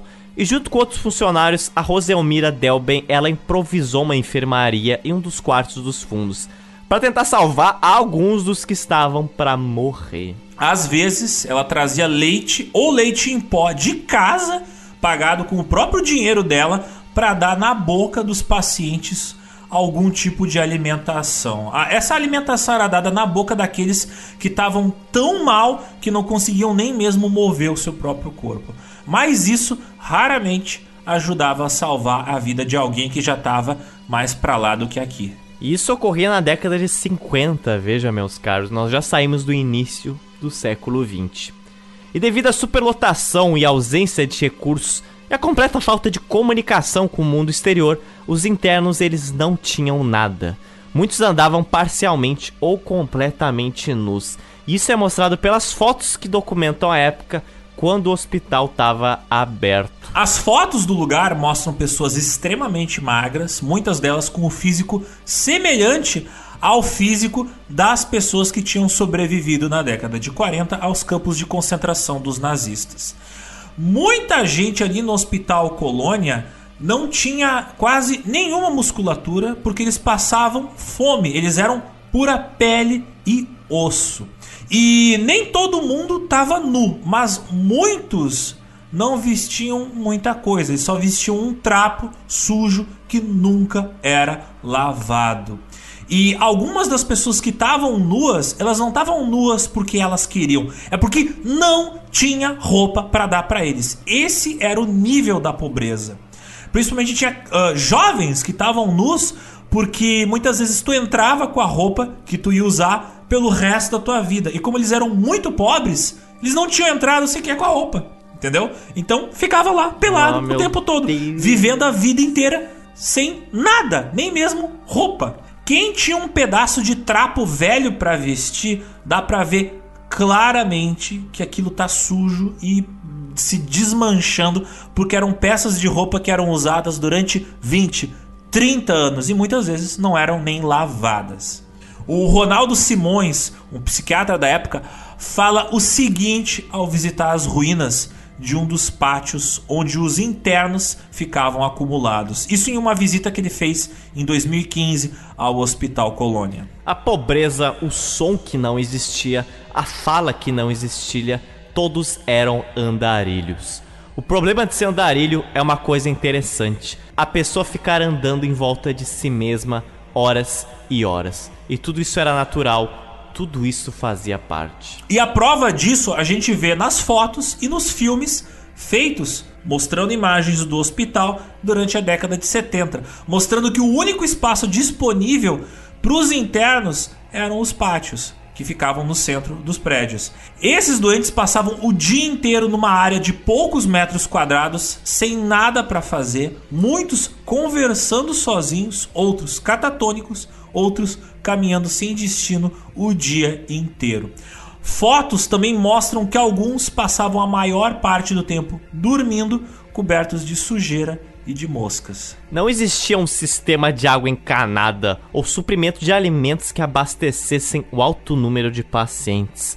Então não é à toa quando o Alexandre falou, se vocês nunca viram fotos, que as pessoas eram esqueléticas a um nível semelhante a Auschwitz. Era exatamente isso muitos se banhavam no esgoto a céu aberto dentro do local. Eles passavam fome e sede, e muitas vezes o desespero obrigava homens, mulheres e crianças, às vezes, a comer ratos e a beber água do esgoto ou urina. A diarreia e desnutrição não eram casos isolados, eram praticamente a norma do Hospital Colônia. Houve uma época que a principal alimentação dos internos era uma canja branca, que era preparada em uma enorme panela industrial. Não preciso dizer que essa panela nunca era lavada, ela não tinha higiene alguma, ela chegava a ser preta com cascas de sujeira. A canja, ela era servida em pratos de alumínio todos amassados para os pacientes. E eles tinham que comer muitas vezes com a mão. Mesmo essa pouca alimentação que era servida, ela foi diminuindo aos poucos à medida que crescia o número de pessoas que eram internadas, porque né, aumentava o número de pessoas, diminuía a comida que cada um recebia. E com o resultado disso, foi aumentando o número de mortos do Hospital Colônia, porque as pessoas começaram a morrer de fome lá dentro. Tudo isso dentro dos padrões da instituição. Esse é o mais curioso. Os doentes eles eram abandonados nos seus leitos normalmente para morrer. E as crianças que cresceram dentro do colônia, elas jamais aprenderam a falar, jamais aprenderam a ler ou para escrever.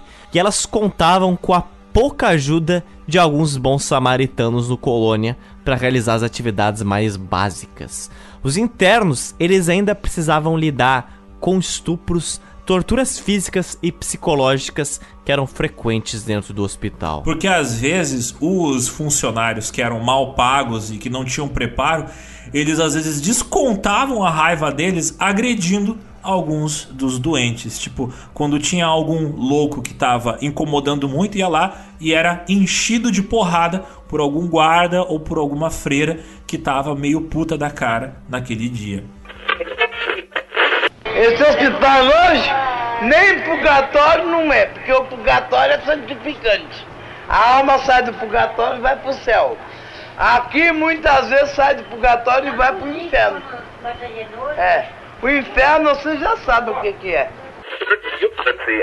E os pacientes, eles eram submetidos à terapia de choque e às chamadas duchas escocesas sem nenhuma razão aparente. Isso era aplicado como forma de tortura e tinha o propósito apenas de castigo, porque muitas vezes, como eu falei, os funcionários ficavam putos com os doentes e castigavam eles com eletrochoque ou com a tal ducha escocesa.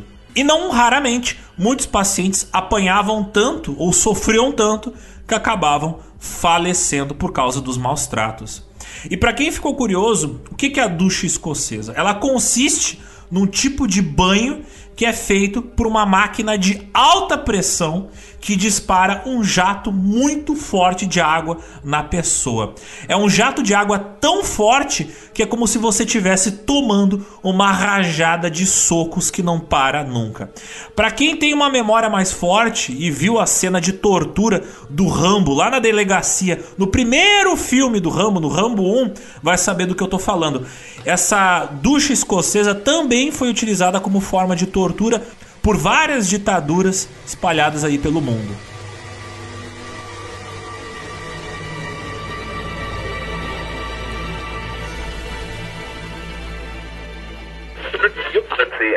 Meu nome é João Adão Ferreira da Silva, nasci na Goiabeira, em 1958. Eles botaram a gema que eu queria ir embora, eu quebrei a cela três vezes. Aí eles pegaram e botaram a gema em mim. Aqui, aqui só, fica, só sabe dar remédio ruim pra gente. Até, até remédio envenenado eles têm pra aplicar na gente aí. Envenenado pra matar a gente. A medicação dada aos pacientes era um comprimido rosa e um comprimido azul. Eram assim que eram chamados os medicamentos. Muitas vezes os funcionários nem sabiam o que, que eles estavam dando aos pacientes. Comprimido rosa e comprimido azul.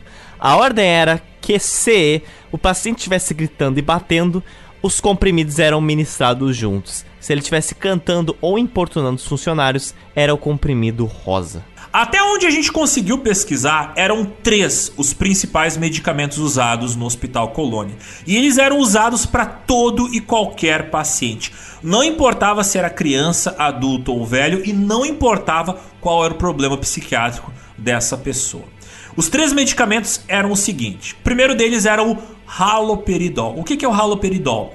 Ele é usado no tratamento de esquizofrenia, no tratamento de tiques, na síndrome de Tourette, é usado no tratamento na mania do transtorno bipolar, delírio, agitação, psicose aguda e alucinações causadas por abstinência de álcool. Também tinha a prometazina, que é um antihistamínico e um antiemético antigo, usado para tratar alergias, insônias e náuseas. Ele já foi amplamente usado como antipsicótico, embora ele não seja mais usado para isso. E o terceiro medicamento que era utilizado é o famoso diazepam, que é usado para tratar ansiedade, convulsões, síndrome de abstinência do álcool, síndrome de abstinência de benzodiazepínicos, espasmos musculares, insônia e síndrome das pernas inquietas. Até curioso comentar que, se vocês prestarem atenção, dois desses medicamentos eles servem para tratar também de questões relacionadas à abstinência do álcool.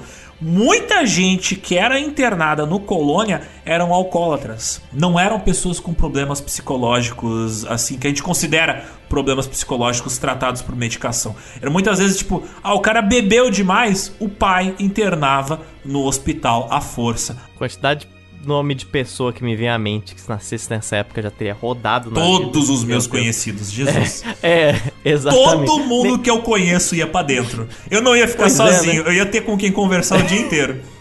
O Geopizza ia ser dentro do hospício, cara. O Geopizza ia ser dentro do Barbacena. Certamente. Estamos Ao gravando vivo do Barbacena, Geopizza. isso, Fazendo eco dentro do pátio do Barbacena. Eu e os Otis, cada um falando no, no microfone esculpido a partir de madeira e palha, tá ligado? Isso, e um monte de louco em exatamente. volta. Cara, é, dando risada, mas chorando por dentro. Não é né? muito diferente do que é o Geopizza hoje, Otis. É um monte de louco escutando dois loucos, então.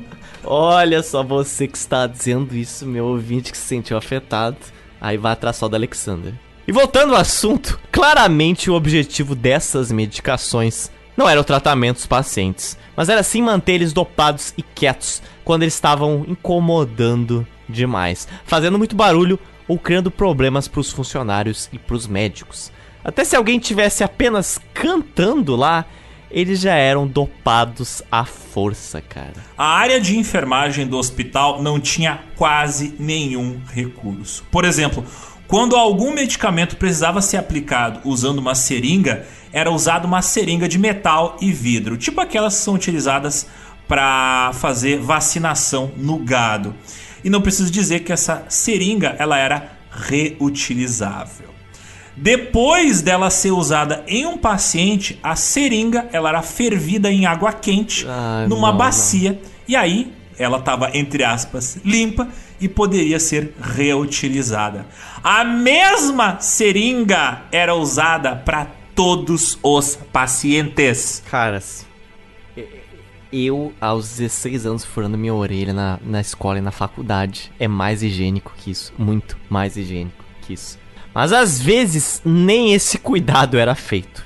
Tinha um caso onde era preciso injetar um medicamento chamado de Benerva nos pacientes que tinham falta de vitamina B1. E o que que os médicos e autoridades faziam? Eles enchiam o máximo possível a seringa com o Benerva iam aplicando em vários pacientes em pequenas quantidades, assim, nem pra dar um, uma aguinha, assim, nem pra dar uma sacudida na seringa. Não, a mesma ali, enfileira e vai. Até é interessante que em imagens do documentário Em Nome da Razão, filmado no final da década de 70 no hospital de Barbacena, mostra que na enfermaria o que você mais encontrava era moscas sentando em cima dos muitos vidros dos três medicamentos que eram utilizados.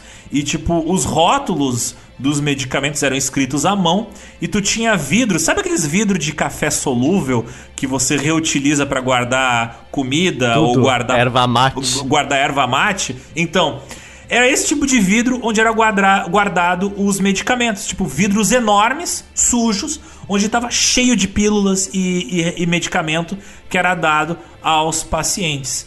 Então, e cara, sujeira pra caramba, assim, eram umas caixas de madeira suja, uns armários abertos que quem quisesse roubar o medicamento pegava. É- Era uma bagunça a enfermaria do local. Mas eu preciso falar de uma das coisas mais chocantes desse hospital. Agora, agora, Perdão pela ironia, mas eu tenho que falar do eletrochoque. Então, para quem não sabe, esse tratamento, o eletrochoque, ele é utilizado até hoje. E ele consiste em colocar um elétrodo de cada lado da cabeça do paciente. Cada elétrodo está ligado a uma polaridade de uma máquina que conduz eletricidade.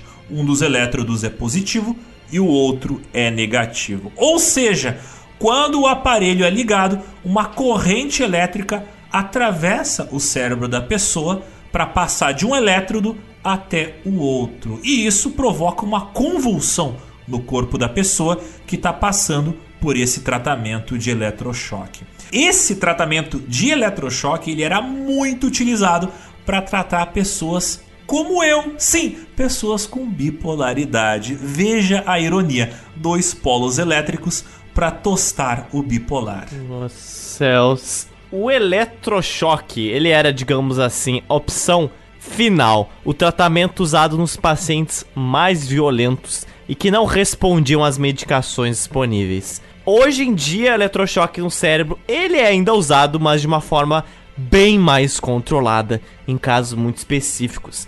Ele é normal em casos de fisioterapia, mas aí você não coloca na cabeça, não é para eletrocutar o cérebro. É onde você coloca alguns eletrodos pelo corpo e aí você procura estimular aquele músculo, mas novamente é um contexto totalmente diferente de colocar no cérebro. E a relação de fisioterapia com eletrochoque é outra.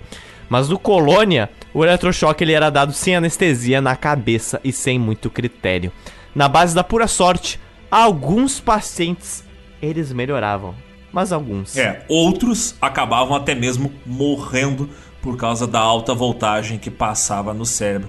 Outros tinham literalmente o cérebro tostado e ficavam catatônicos. Eles perdiam, tipo, a humanidade deles. Eles viravam outra pessoa. Às vezes, mais de 40 pacientes eram colocados em camas no mesmo lugar para receber o eletrochoque, um depois do outro. Era quase uma fila.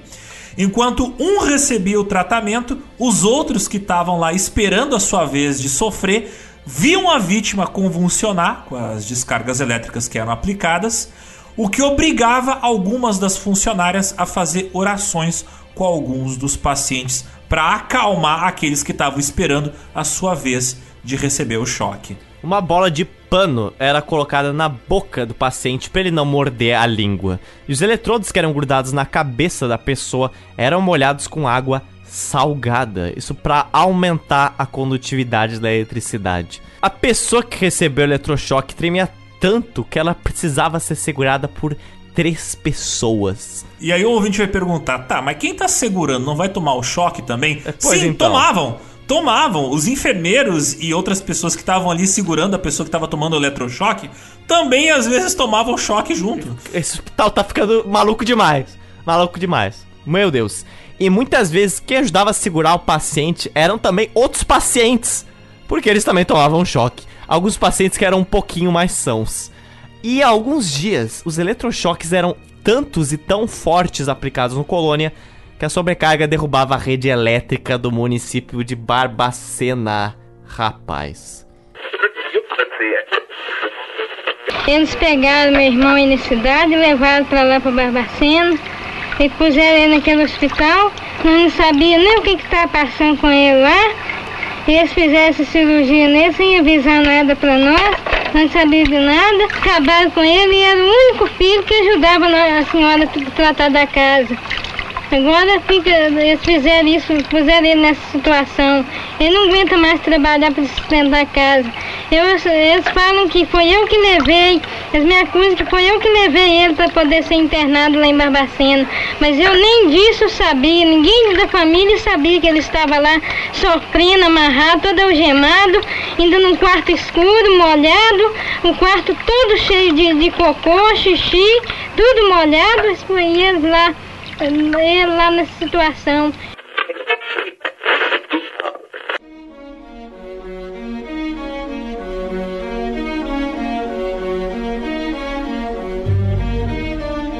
Anteriormente, a gente comentou sobre mulheres grávidas que eram mandadas para o Hospital Colônia.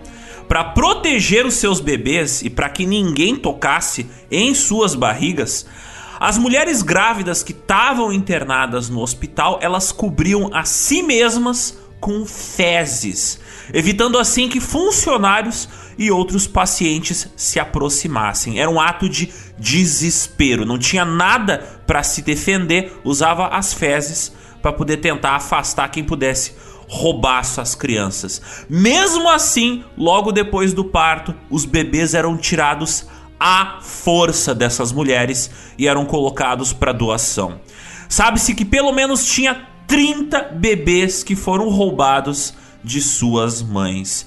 Mas, como os registros do hospital são de um período onde nem tudo era anotado, né, tem muitas lacunas, é possível que esse número de crianças roubadas tenha sido bem maior. O João Bosco Siqueira, que hoje é um bombeiro militar, ele tem uma história que ilustra muito bem essa situação. A mãe dele, que se chamava Geralda, quando tinha 15 anos de idade, ela foi estuprada pelo patrão, que era um advogado de 53 anos. Para evitar o escândalo, esse próprio advogado internou ela grávida no Colônia. Foi lá onde ela deu à luz uma criança que depois foi tirada dela à força e levada para um orfanato. A Geralda brigava o tempo todo com os funcionários do local, completamente desconsolada que o seu bebê havia sido roubado dela. Então, como forma de punição pela revolta dela, ela foi arrastada à força por duas funcionárias e foi torturada com eletrochoques.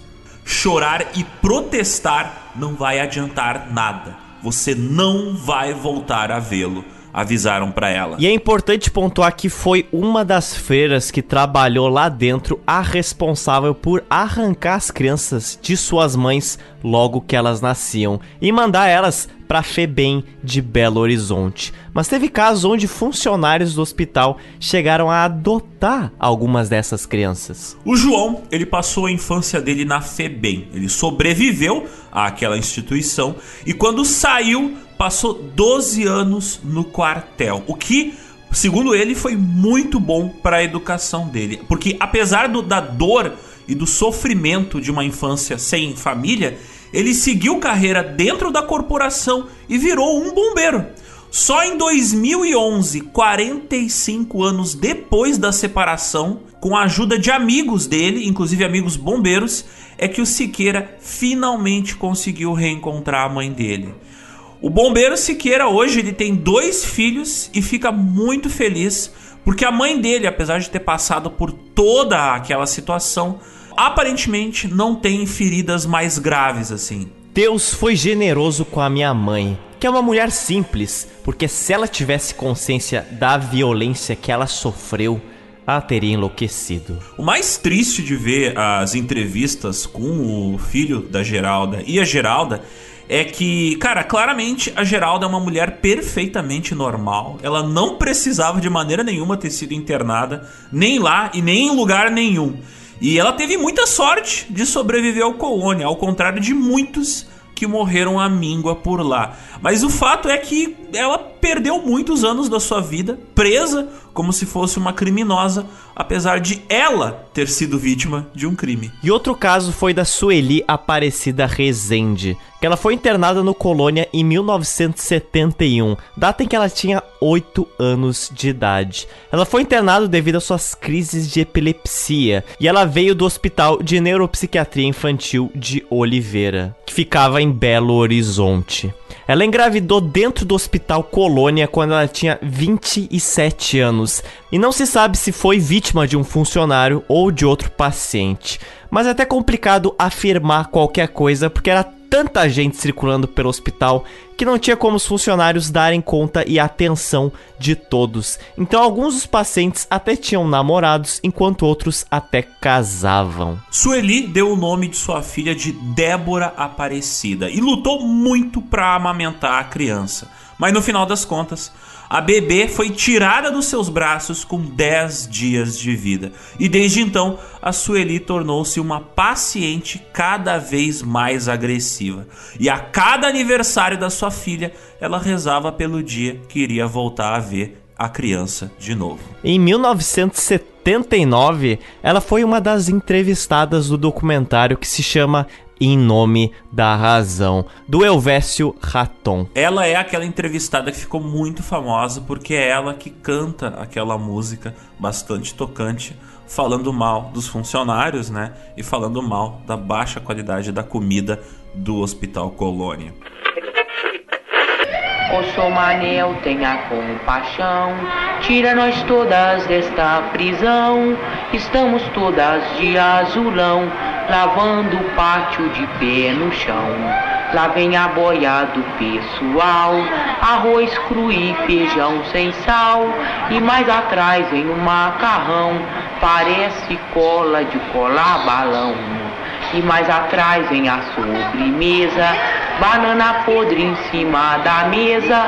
E mais atrás vem umas funcionárias, que são as putas mais ordinárias. Em 2004, aos 23 anos de idade, Débora, que havia sido doada a uma funcionária do hospital, ela descobriu a sua origem e tratou de investigar o que, que tinha acontecido no seu passado. No ano de 2007, logo que ela soube que a sua mãe verdadeira era uma paciente do hospital em Barbacena, ela foi correndo para lá. Porém, infelizmente, ao chegar ao antigo Hospital Colônia, a Débora, ela soube que a mãe dela havia falecido há poucos meses antes. Então a Sueli morreu no início de janeiro de 2006, de infarto, aos 50 anos de idade, sem nunca poder ter conhecido a sua filha. Nas palavras da Débora, filha da Sueli, descobrir a minha história foi muito importante. Porque desde criança eu carregava um vazio tremendo e me sentia deslocada no lar em que eu vivia. Eu era uma criança triste e somente aos 23 anos eu descobri a minha adoção e também que os meus familiares estavam envolvidos nessa mentira. Quando soube da minha mãe, eu fiquei muito emocionada e fiz questão de encontrá-la. Não deu muito tempo.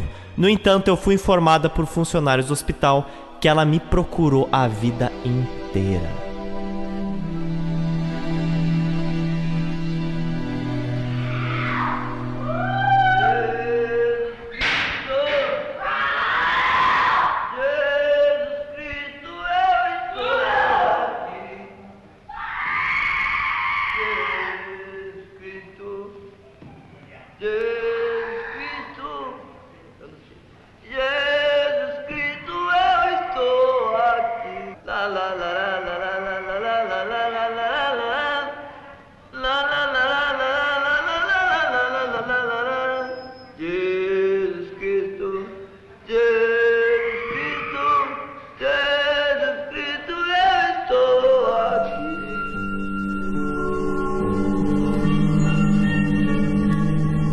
Agora a gente vai falar de outro dos horrores do Hospital Colônia, o tráfico de corpos, isso mesmo. Mas espera aí que a gente vai explicar melhor essa história. O Geraldo Fialho, que trabalhou como relações públicas do Hospital Colônia nas décadas de 1960 e 1970, era o responsável por falar com as poucas famílias que vinham visitar os seus parentes internados. E também era ele que redigia os comunicados de falecimento de pacientes que deveriam ser enviados via carta para as famílias dos pacientes. Na época, né, ligação telefônica interestadual era muito cara. Então, essa mensagem de que um parente faleceu normalmente era mandada via carta. Mas, como a gente já explicou antes, muitas famílias não queriam saber dos seus parentes abandonados no Hospital Colônia e outras famílias elas não tinham nem como buscar os corpos dos seus falecidos ou nem queriam buscar os corpos dos seus falecidos, né? Então, a maior parte dos internos que morriam no Hospital Colônia morriam como indigentes. E algumas pessoas podem até não gostar ou até estranhar da gente comparar, se bem que a gente, a gente, não está comparando, mas comparar no título, por exemplo, o extermínio dos judeus pelos nazistas no Holocausto com o que ocorreu no hospital de Barbacena.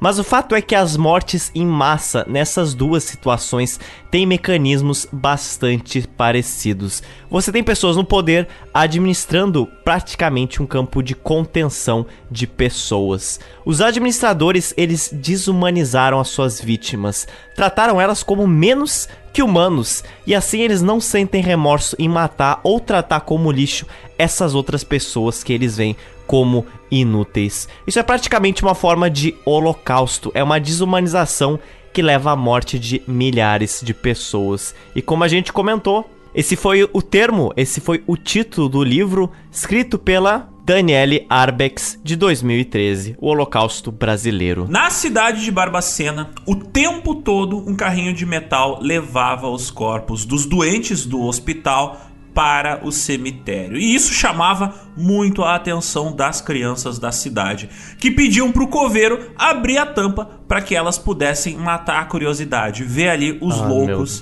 mortos.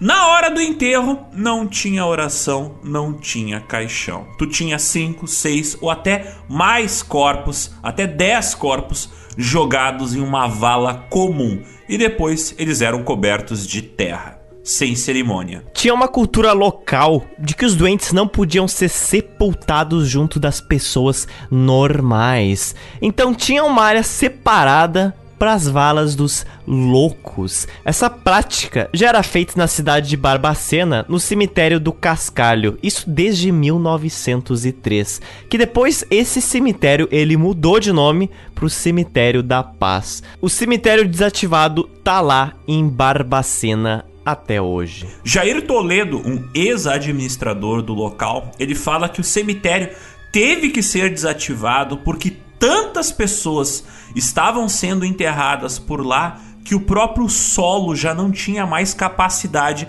de absorver os restos mortais em decomposição. E o bairro em volta do cemitério começou a os moradores a reclamar do cheiro. Então, a comunidade entrou em contato com o hospital e o cemitério foi fechado. Isso chama bastante a atenção. Um cemitério diretamente ligado a um hospital.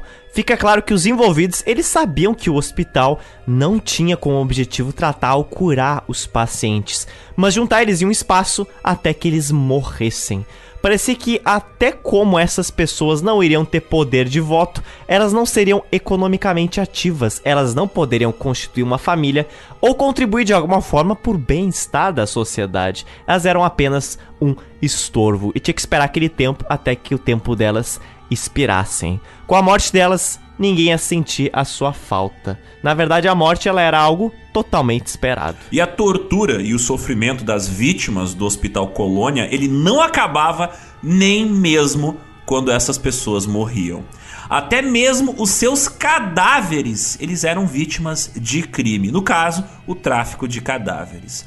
Nos períodos de maior lotação, chegava ao ponto de 16 pessoas morrer por dia. E veja só, ao morrerem, eles davam lucro para alguns funcionários. Pois é. Com alto índice de mortalidade do Hospital Colônia, o cemitério próximo ele já não tinha mais espaço para comportar tantos mortos. E assim, visando uma alternativa, os funcionários corruptos do Colônia encontraram no tráfico de corpos uma maneira de amenizar a situação e ainda lucrar com isso. Diversas universidades ao redor do país, de todo o Brasil, encomendavam os restos mortais das vítimas do Colônia para os seus laboratórios anatômicos. Como, por exemplo, foi muito isso que a Faculdade de Medicina da Universidade de Minas Gerais, em Belo Horizonte, fez. E um dos caras que fazia o contato entre o Hospital Colônia e as faculdades era o Geraldo Fialho, o Relações Públicas do hospital. Ele afirma que nada sabia em relação a isso. Ele diz hoje que os corpos eram apenas doados para hospitais quando as famílias não demonstravam nenhum interesse em levar embora os falecidos. Mas o fato é que existem documentos escritos à mão com tabelas dos preços dos cadáveres, onde as informações estão anotadas com a letra do Geraldo Fialho, como por exemplo um documento que mostra uma venda de cadáveres para a Faculdade de Medicina de Valença. Obviamente, país impune, nada aconteceu com esse cara, né? No documentário que foi feito em 2015 mostrando o hospital de Barbacena, os repórteres vão lá, entrevistam ele e ele fala: "Ah, não fiz nada". Aí mostram para ele o documento e ele fala: "É, é minha letra". Mas eu não fiz nada. Tem esse pequeno detalhe aí, mas é isso aí. E nada acontece. É isso aí, declarando crime ao vivo e nada acontece. Me lembra também do documentário de Serra Pelada, que Sebastião Curió fala assim: ah, não, matei mesmo, garimpeiro, desviei dinheiro. E é isso aí. Tá lá, Sebastião Curió até esse momento vivo, né? Porque certas coisas. Coisa ruim não quebra, vaso ruim não quebra. Mas no Colônia, cadáveres eram jogados com sacos de cimento dentro de uma caçamba e depois eles eram levados embora para ser vendidos. E quando houve um excesso de cadáveres, quando teve falta de compradores e o mercado encolheu, os cadáveres do Colônia eram levados em um carrinho até o cemitério para serem jogados em valas comum ou meramente dissolvidos em ácido no pátio do hospital, na frente dos pacientes para que as ossadas pudessem ser comercializadas. Sim, esse era o nível de solver em ácido os falecidos. Algumas informações apontam que o Hospital Colônia chegou a arrecadar pelo menos 600 mil reais com a venda de corpos de pacientes que faleceram por lá. Até o início da década de 1980, cerca de 60 mil pacientes morreram. 60 mil.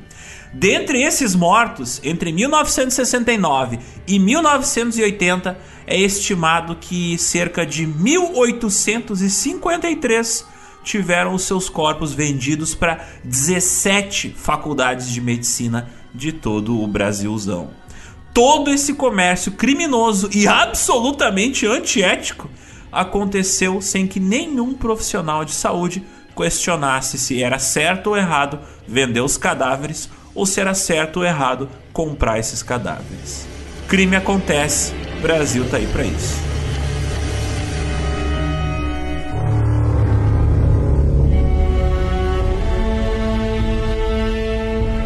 Mas Otis, além hum. de venda de cadáveres, a gente tem que também falar de trabalho escravo né, no hospital de Barbacena. Tu pode me explicar melhor isso? Precisa, eu acho que já tá bem de, de genocídio esse hospital, mas pelo visto sempre tem espaço para mais. Na década de 1930, entra na administração as irmãs Vicentinas, freiras da Igreja Católica no Hospital Colônia. Elas faziam a limpeza dos pavilhões, elas rezavam o terço com os pacientes, elas orientavam alguns pacientes, elas administravam o almoxarifado, mas elas normalmente permaneciam mais no período da manhã.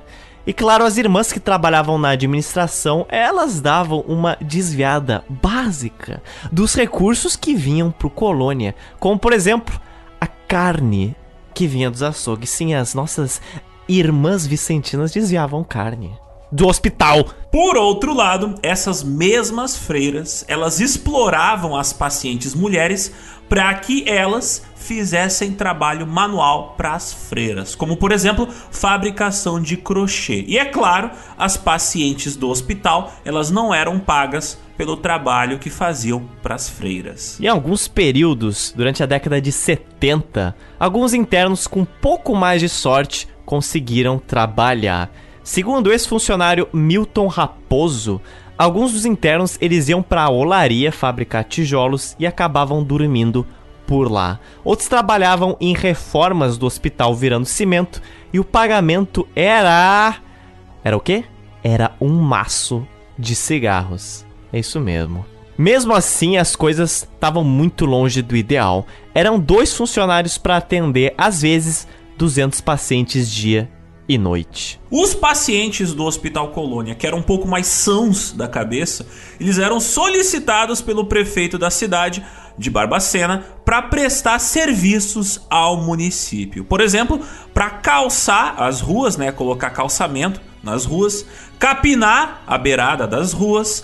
Além disso, funcionários do hospital levavam pacientes para suas casas para ajudar em obras de reforma e construção. Sim, isso mesmo. Alguns dos pacientes do Colônia eram usados como mão de obra escravizada. O próprio Milton Raposo, ex-funcionário do Hospital Colônia, ele afirma que a reforma da casa dele foi feita com a, entre aspas, ajuda de pacientes que eram pagos ah, com maços de cigarro. Deixa eu adivinhar, o Milton Raposo continua leve, solto, nada ocorre com ele. É isso? Isso mesmo, morando na casinha construída com a ajuda dos pacientes do hospital de Barbacena. Vamos concordar que Milton Raposo é o nome de um vilão. Milton Sim. Raposo. Milton Raposo E por outro lado, esses pacientes que tinham a chance, muito, entre muitas aspas, né, de trabalhar de graça para quem os explorava, eles tinham da pior maneira possível. Você veja uma melhoria na qualidade de vida. Por quê? Calma, deixa eu explicar. Porque eles não permaneciam o tempo todo trancafiados no hospital. Você poderia sair, mas para trabalhar por outra pessoa e não ser paga, né? A maneira que eles eram usados era profundamente antiética, mas para eles, para os próprios pacientes que trabalhavam, era alguma forma de liberdade poder andar na rua, poder conhecer outras pessoas em outros lugares e fazer alguma coisa, qualquer coisa. Claro, eles não tinham autonomia na rua. Os próprios pacientes ficavam profundamente agradecidos e alegres por poderem sair, mesmo que brevemente, daquele inferno que era o Colônia. Isso é bastante compreensível, o, né? O próprio Milton Raposo ele afirma que tipo os louquinhos que trabalhavam na casa dele, isso palavras dele, ficavam muito felizes trabalhando, estavam muito alegres trabalhando. Obviamente não era a alegria de estar trabalhando de graça, mas era a alegria de tu não poder. É a alegria de estar longe do colônia. É, de tu não estar tá preso naquele pátio que era um inferno, né? Isso lembra totalmente da história que a gente falou do experimento expedições nazistas lá, do nossa querida família Rocha Miranda que dizia que não, não, eu peguei essas pessoas para trabalhar para mim, mas elas gostaram. Né? Elas adoram trabalhar para mim porque elas estavam num lugar horrível. É, aqueles momentos de sorriso não é que eles estão felizes, é que por um breve momento tá tendo uma fuga do desespero.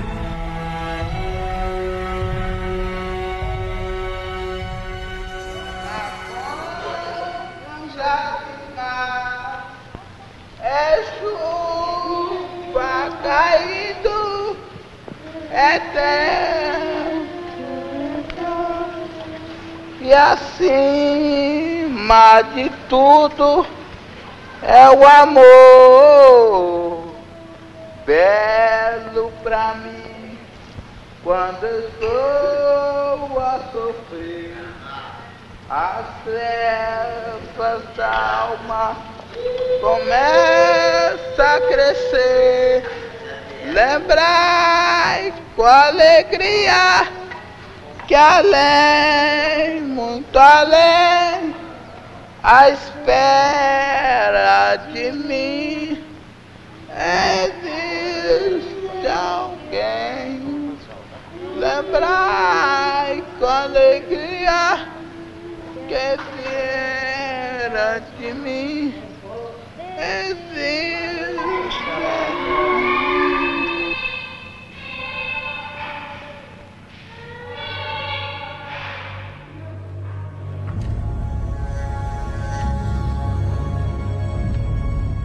E como a gente já falou antes, o problema dos hospitais psiquiátricos no Brasil, obviamente, não se limitava ao Hospital de Barbacena. Na verdade, era um problema institucional de toda a saúde psiquiátrica brasileira. E por isso mesmo, a gente tem que citar que perto dali, perto do Hospital de Barbacena, existia um hospital onde eram enfiadas crianças com deficiências mentais. Elas eram crianças que eram abandonadas por vergonha de seus pais. Elas eram todas basicamente largadas no hospital chamado o Hospital de Oliveira. Porém, no início da década de 70, com o fechamento desse hospital, o Hospital de Neuropsiquiatria Infantil de Oliveira, dezenas de crianças foram transferidas de lá para o Hospital Colônia. Eram entre 100 e 140 crianças, a gente não tem certeza do número preciso, mas todos eles tinham algum tipo de deficiência e muitos não sabiam sequer falar. Todas essas crianças foram colocadas em uma ala separada dos adultos, exclusiva para eles, porém presos dentro do Hospital Colônia. Um desses meninos que conseguiu sobreviver, o Antônio da Silva, ele conta que eram administrados neles injeções que travavam os músculos do corpo e também eletrochoques. Como não tinha roupas para eles, muitos ficavam nus o tempo todo, tal como os adultos no colônia. Quando eles precisavam tomar banho, muitas vezes era só jogada água na cela onde eles estavam. Tipo, toma água aí e se vira. Como era de costume, não eram raras as vezes que os internos menores de idade eles apanhavam dos funcionários. Geraldo Antônio da Silva, outro ex-interno do Hospital Colônia, ele era um garoto absolutamente normal. Ele apenas teve o azar de ser órfão. Quando a mãe dele morreu de tuberculose, a madrinha dele ficou de saco cheio do garoto aprontar, porque é o que criança faz, né? Uma criança normal brinca e apronta. E aí a madrinha dele ficou puta da cara e simplesmente mandou o Geraldo Antônio para o Hospital Colônia e lá ele ficou interno. Ele conta que mesmo quando ele era criança, ele tinha que ajudar os enfermeiros a segurar as pessoas que tremiam durante o tratamento de eletrochoque. E ele também relata que muitas vezes parte da corrente elétrica ia para ele e ele acabava tomando choque junto com a vítima do eletrochoque. Alguns dos garotos, eles eram obrigados a fazer faxina e a trabalhar no local. Se eles recusassem a cumprir com essa tarefa, eles apanhavam dos superiores. Eu nem preciso dizer que se o hospital não tinha estrutura para receber sequer os adultos, muito menos tinha infraestrutura e estrutura para esses garotos. Não tinha atividade para as crianças e não tinha escola para elas. Mas que provas nós temos da presença de crianças no Colônia? Porque pode ser que a gente esteja inventando tudo isso aqui, né, Zotes? A gente tá falando tantas coisas horríveis. 100% sinceridade aqui. Então, em 1979, o fotógrafo Napoleão Xavier, ele fez uma série de fotos mostrando a realidade do Hospital Colônia. Ele tem provas fotográficas que você pode encontrar na internet mostrando as crianças lá vivendo numa situação horrível. Sim, isso em 1979. Em uma nova visita que ele fez ao local, mais de 40 anos depois, no ano de 2010, ele conta o seguinte: As crianças normalmente ficavam quietinhas, elas não se movimentavam. Tem até a foto de uma que tá bem em uma posição fetal, uma foto que eu fiz por cima. E é uma situação de defesa delas, eu acho. A única maneira de se defender da situação em que elas estavam era apertar o corpo e as mãos. Em outro momento, o fotógrafo Napoleão Xavier, ele conta outra situação que fez ele rachar o coração. Tinha um menininho também, que esse foi muito forte também. Eu não lembro onde eu fiz a foto que ele eu lembro que a hora que eu cheguei perto, ele levantou o bracinho e virou assim: Ô moço, o senhor quer ser meu pai? Esse foi muito forte. Ele pôs a mãozinha assim, escondendo o rosto, chorou. E a foto é uma das fotos que sensibiliza muitas pessoas quando vem.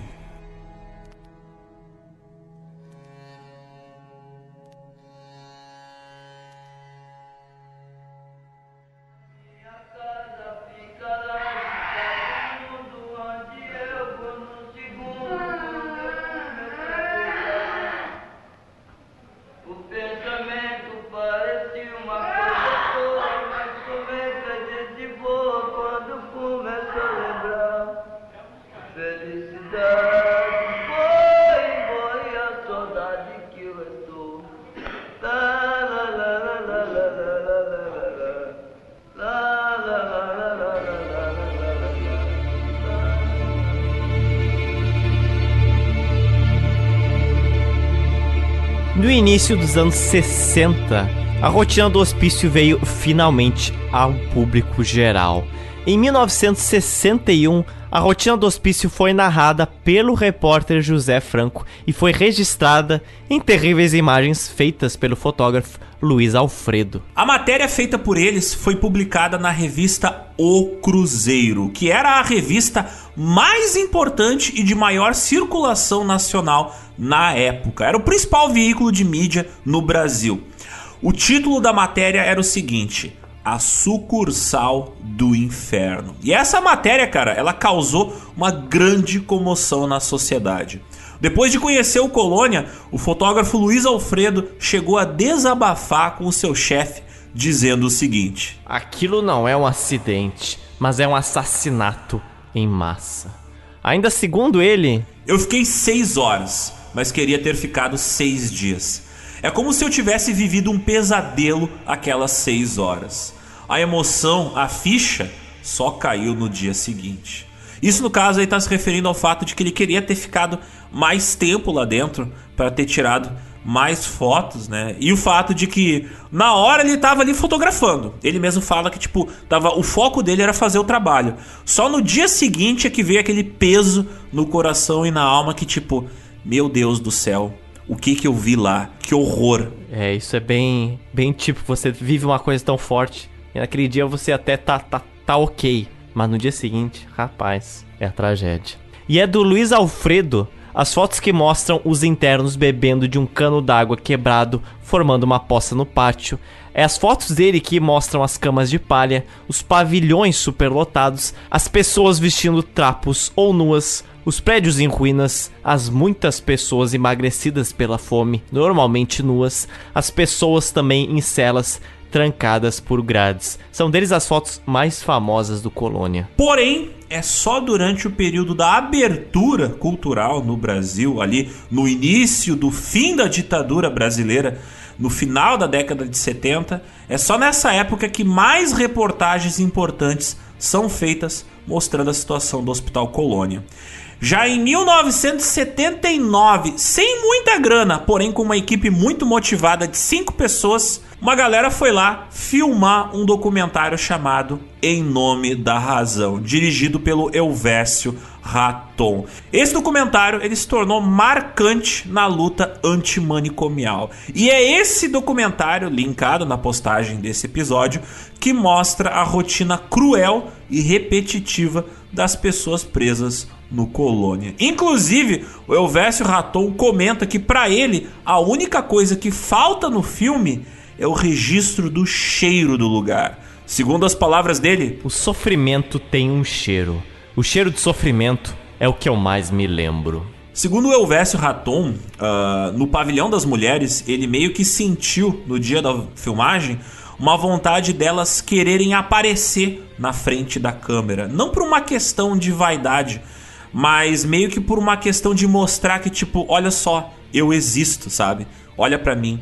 É, uma delas, uma das mulheres que estava no hospital, uma das internas, teria dito o seguinte pro cineasta: Eu sei porque vocês estão fotografando a gente. É para quando a gente morrer, vocês saberem quem morreu. Junto com a equipe de filmagem do Raton, estava presente o repórter Hiram Firmino e a fotógrafa Jane Faria, que fizeram um registro do local e publicaram outra matéria chocante, uma reportagem chamada Os Porões da Loucura, que foi impressa no jornal O Estado de Minas. Em um primeiro momento, o repórter Hiram Firmino, ele recebeu muitas críticas vindo dos profissionais da área psiquiátrica, mas as fotos que apareciam na matéria, elas eram inegáveis. E contra elas não tinham que argumentar. Os horrores do Colônia estavam estampados nas páginas do jornal de todo o Brasil para todo mundo ver. Aos poucos, eles foram percebendo o tamanho da atrocidade que estava sendo cometida. E como já falamos, também o fotógrafo Napoleão Xavier passou por lá em 1979, fazendo algumas das primeiras imagens coloridas do Hospital Colônia. As fotos, elas mostram pessoas que pegaram micoses que comiam pedaços inteiros do rosto ou que tiveram o corpo totalmente queimado pelo sol porque elas ficavam né, o dia inteiro deitadas ali nos pavilhões. Alguns dos doentes eles estavam em um estado mental tão deteriorado que permaneciam longos períodos jogados no chão, perdendo até mesmo a capacidade de andar e tendo que ser arrastados ou carregados por outros doentes. O que você vê nas fotos é basicamente um cenário onde todos ali perderam completamente a condição humana, sendo tratados pior do que animais. Todas essas reportagens foram o fósforo que começou o incêndio. Foram essas denúncias que fizeram alarde entre a comunidade médica e mostrou que eles eram os responsáveis pelos crimes que estavam sendo perpetuados. Não só em Barbacena, mas em quase todos os hospitais psiquiátricos do Brasil. E em breve, uma revolução na área da saúde iria começar. Curiosamente, é durante os anos 1970 e principalmente os anos 1980 que acontece uma volta do conservadorismo nos Estados Unidos e, por consequência, um movimento de redução de investimento do governo americano na saúde mental pública. Aliás, são famosos os casos de hospitais nos Estados Unidos completamente sucateados e vários desses hospitais norte-americanos se assemelham muito aos horrores testemunhados no Hospital Colônia. Porque se lembra que a gente comentou anteriormente que aqueles antigos retiros para ricos construídos nos Estados Unidos, aqueles hospitais gigantescos com seis andares e do tamanho de universidades, então eles foram também superlotados lá. E também lá as condições dos doentes mentais eram horríveis. Eu recomendo muito vocês conferirem a reportagem Denúncia feita pelo jornalista, na época era jornalista, né? Hoje é um loser, mas o Geraldo Rivera já foi um grande jornalista e ele fez esse documentário uh, de 27 minutos chamado Willbrook, The Last Great Disgrace. Esse documentário é de 1972 e ele mostra a situação de um asilo mental em State Island, em Nova York. E, cara, esse hospital ele tinha condições exatamente iguais às que você encontra em Barbacena na mesma época. Então você vê que o problema do sucateamento dos asilos mentais, dos hospitais psiquiátricos não era só no Brasil, mas era em vários lugares do mundo. Inclusive, a Staten Island é uma região, um burgo, como é chamado, em Nova York, do lado da Estátua da Liberdade. Então, assim, o que você poderia chamar de no coração dos Estados Unidos era onde estava acontecendo isso aí. E a tragédia do sucateamento das instituições de tratamento mental nos Estados Unidos nas décadas de 60, 70 e 80 é igualmente aterrorizante. Tem relação com a maneira que a medicina psiquiátrica funcionava no mundo inteiro na época, com consequências terríveis até hoje. Mas isso aí é um assunto para outro podcast.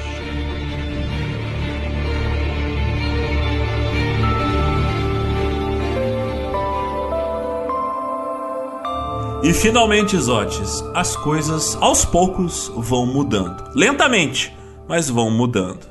Em 1973, a FIAP, Fundação Educacional de Assistência Psiquiátrica, decidiu reformar o Hospital Colônia e colocar funcionários mais preparados. Funcionários como a Valquíria Monteiro começaram a organizar a papelada do local tirar fotos dos pacientes para documentar melhor eles e melhorar a situação do hospital. Inclusive, existe uma grande diferença entre a situação do hospital na década de 60 e a situação na década de 70.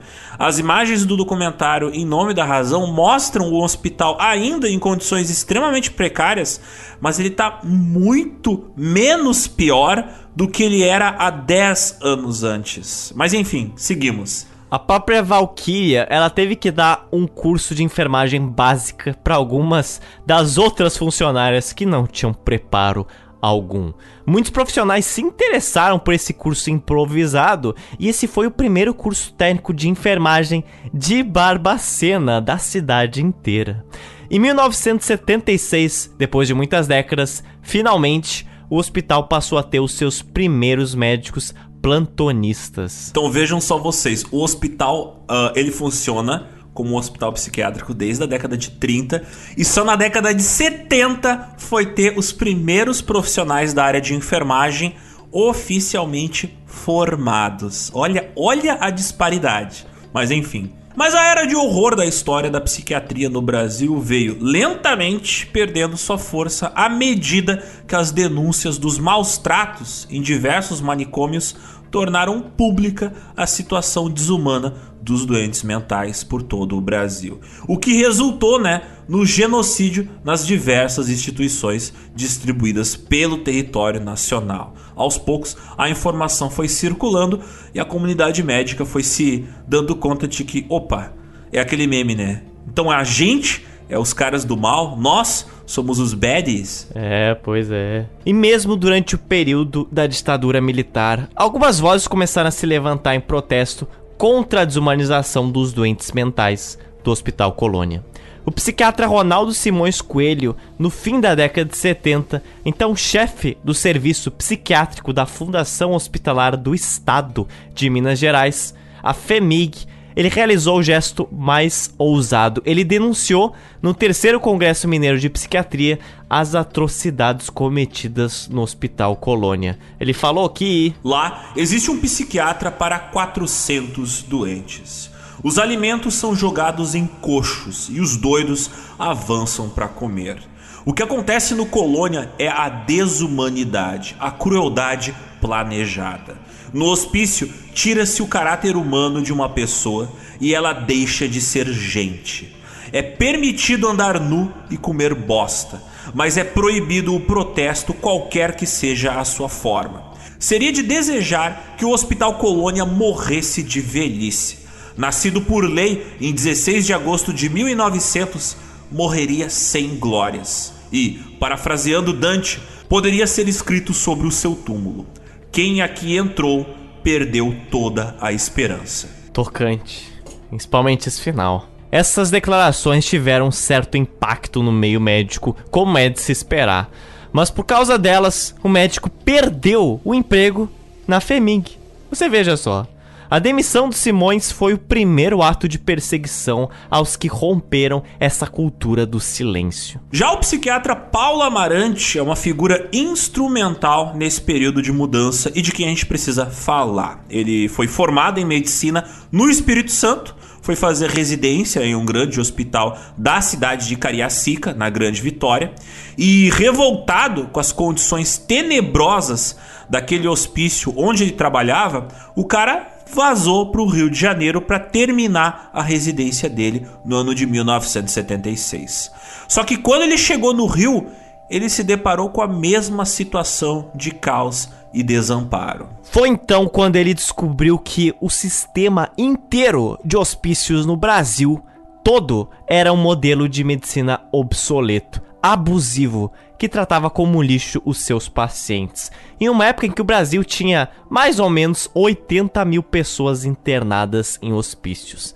Foi então que ele criou, junto com outros médicos, um movimento de trabalhadores da área da saúde mental, o MTSM.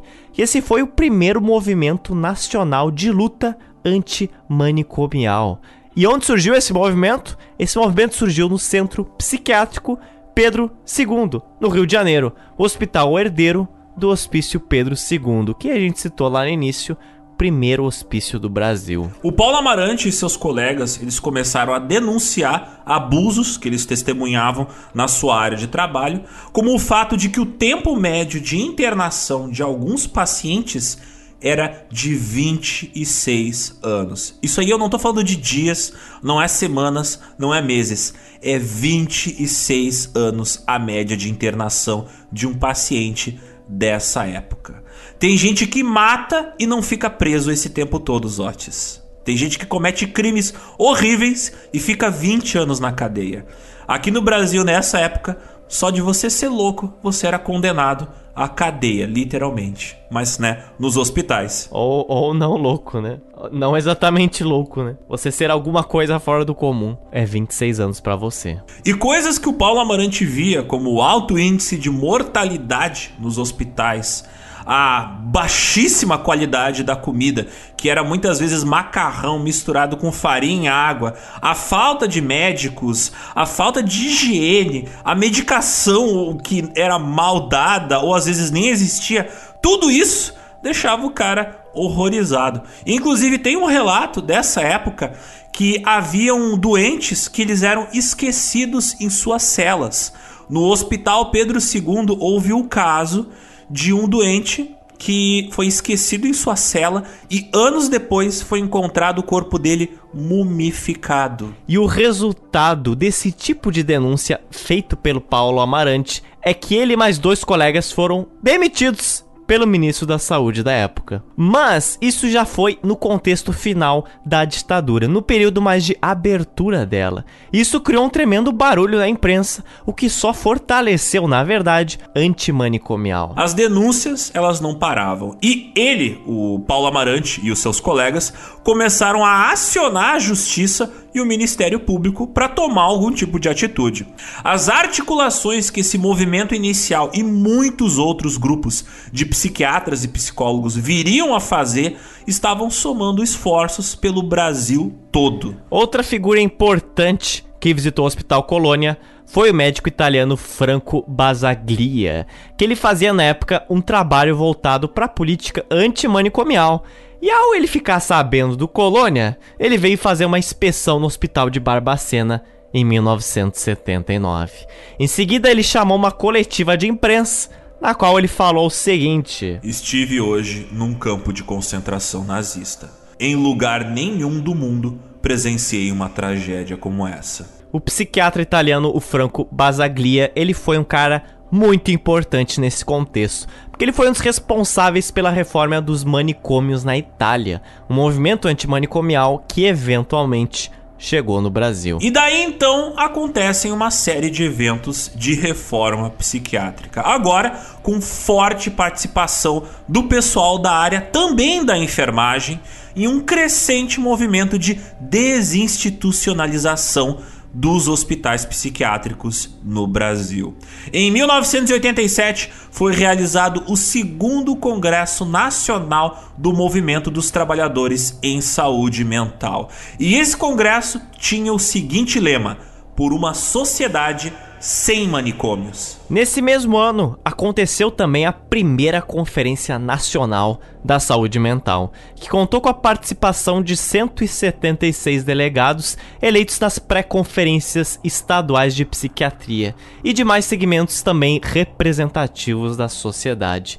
Eles estavam lá para debater três temas básicos, que eram 1. Um, economia, sociedade e Estado. Os impactos sobre a saúde e doença mental. Segundo, reforma sanitária e reorganização da assistência à saúde mental. Terceiro, cidadania e doença mental. Os direitos, deveres e a legislação do doente mental. E essa conferência ela é extremamente importante, pois não só foi a primeira conferência nacional, mas também mostra que tinha um gigantesco interesse nacional dos profissionais da área da saúde mental em mudar o sistema completamente quebrado com o qual eles tinham que lidar todo o dia. Aqui, nessa conferência, os profissionais da área de saúde mental debateram não só a necessidade de reforma geral, mas apontaram quais as mudanças que deveriam ser feitas a nível municipal, estadual e federal. E como era necessária também uma conversa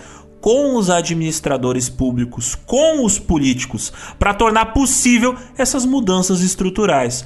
Os debates começados ali no final dos anos 70 e que cresceram ao longo dos anos 1980 viraram um efeito dominó e fortaleceram e organizaram uma ação efetiva para mudar de vez como era tratado os doentes mentais aqui no Brasil.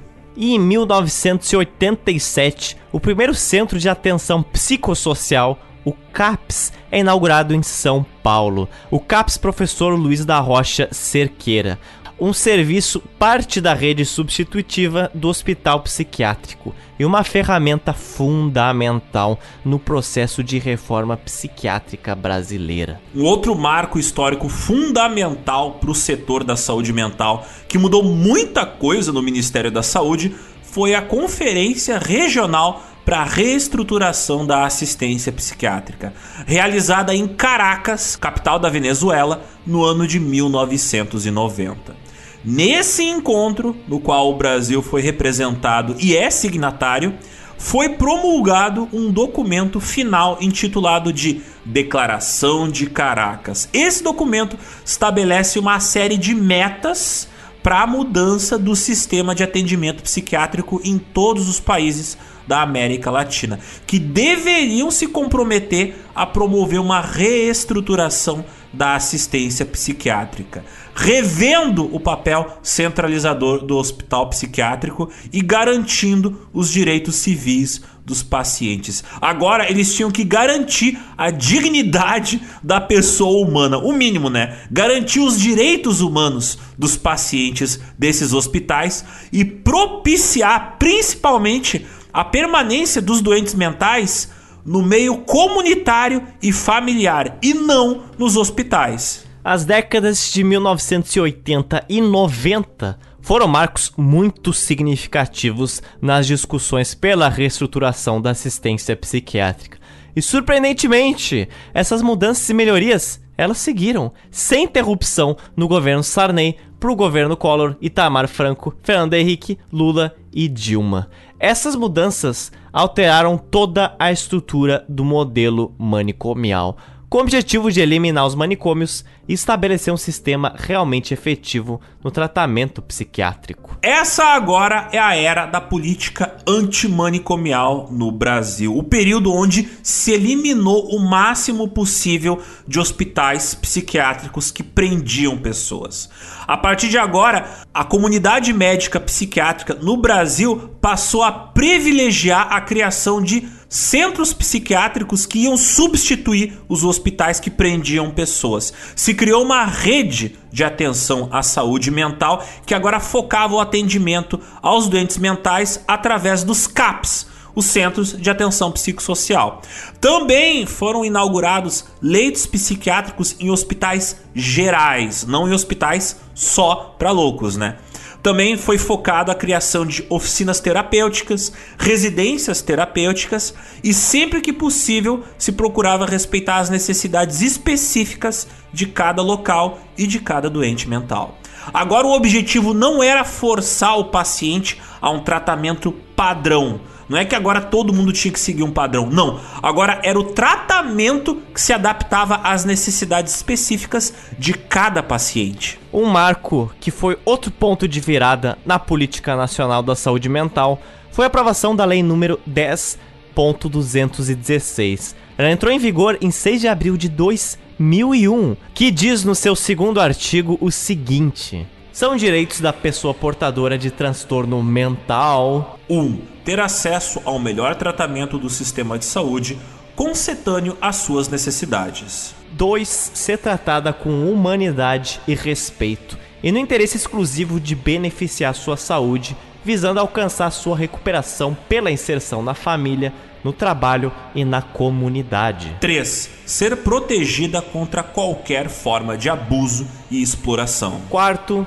ter garantia de sigilo nas informações prestadas. 5. Ter direito à presença médica em qualquer tempo para esclarecer a necessidade ou não de sua hospitalização involuntária. 6. Ter livre acesso aos meios de comunicação disponíveis. 7. Receber o maior número de informações a respeito de sua doença e de seu tratamento. 8. Ser tratado em um ambiente terapêutico pelos meios menos invasivos possíveis. 9. Ser tratada preferencialmente em serviços comunitários de saúde mental. E a gente falou todo esse texto de lei para vocês verem que antes dessa lei Nenhuma, não tinha nada disso, Nenhuma cara. dessas situações era respeitada. Tipo, nem o mínimo era respeitado. Então essa lei escrevia claramente, ó, isso aqui precisa ser respeitado. Isso aqui é o mínimo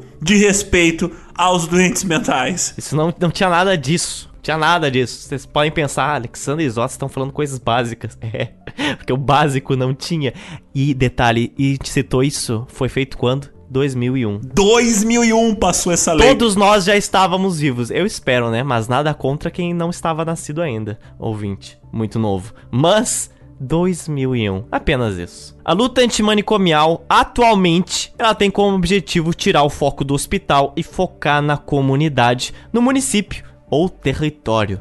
Cerca de 60 mil vagas em hospitais e hospícios foram fechados entre 1980 e 2021, no ano passado.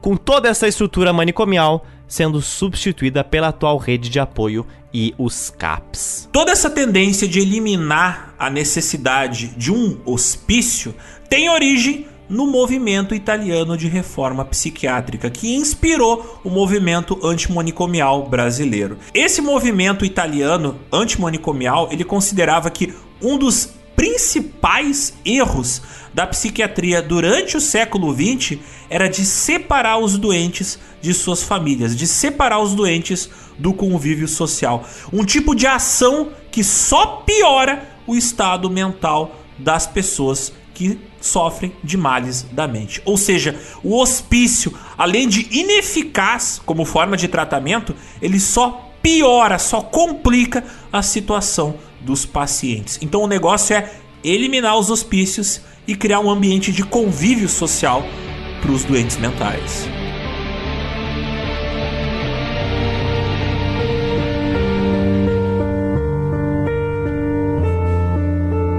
Mas voltando ao grande vilão do nosso podcast, o Hospital Colônia de Barbacena. O fechamento do Hospital Colônia só ocorreria durante a década de 1980. Em 1977, o Hospital Colônia passou a pertencer à Fundação Hospitalar do Estado de Minas Gerais, a FEMIG, mas só em 1980 que iniciaram as mudanças para melhoria do tratamento dos seus pacientes, só que agora para valer. Em 1980, mais de 20 meninos do Colônia, eles foram transferidos para uma unidade da Fundação Hospitalar do Estado de Minas Gerais, a FEMIG, em Belo Horizonte. Por exemplo, em um lar administrado pela irmã Mercedes Ratten Osório, ali foram colocados sete garotos. Desses sete garotos que foram transferidos na década de 80, três deles estão vivos até hoje e são cuidados pela irmã Mercedes. Ela relata que no início foi um processo muito difícil, mas aos poucos a coisa foi se estabilizando num processo que envolveu principalmente a empatia e convívio. Convívio esse que permitiu compreender as necessidades e que os pacientes eram capazes de se comunicar não verbalmente porque os garotos tinham várias limitações mentais. Hoje, eles têm documentação, têm cidadania e eles moram em um local que permite a eles ter dignidade. Silvio, o garoto que em 1979 foi fotografado dormindo no pátio do Colônia, coberto de moscas, hoje ele mora no lar da irmã Mercedes. Segundo ela, mesmo que um dos filhos dela venha falecer, a cama vai ser retirada, porque o objetivo do lugar não é encher de gente, mas dá dignidade aos que moram hoje lá. Até é curioso, né? Porque ela é uma freira, mas é muito diferente das freiras de antigamente. Essa mulher, o foco dela bem. é o cuidado, dignidade, dar uma vida, né, decente para essas pessoas que sobreviveram ao Hospital Colônia, mas que não têm condições de viver sozinhas, enquanto que as freiras de antigamente eram umas grandes filhas da puta. Mas enfim, durante a década de 80, por causa do processo de humanização da medicina psiquiátrica aqui no Brasil, o tratamento dos internos do Hospital Colônia estava melhorando muito aos poucos. Com a mudança na maneira como os pacientes eram tratados, muitos adquiriram a sua humanidade de volta. As enfermeiras passaram a ensinar as pacientes a se maquiar e elas ficavam, as pacientes, né, fascinadas ao se ver pela primeira vez em um espelho, bonitas, com maquiagem. Outros pacientes estavam aprendendo, já depois de adultos, a utilizar talheres para comer. Outros pacientes que os médicos e enfermeiros achavam que eram pessoas mudas, na verdade podiam falar. Eles só estavam antes constantemente dopados de medicamentos. E agora essa galera voltou a adquirir a fala.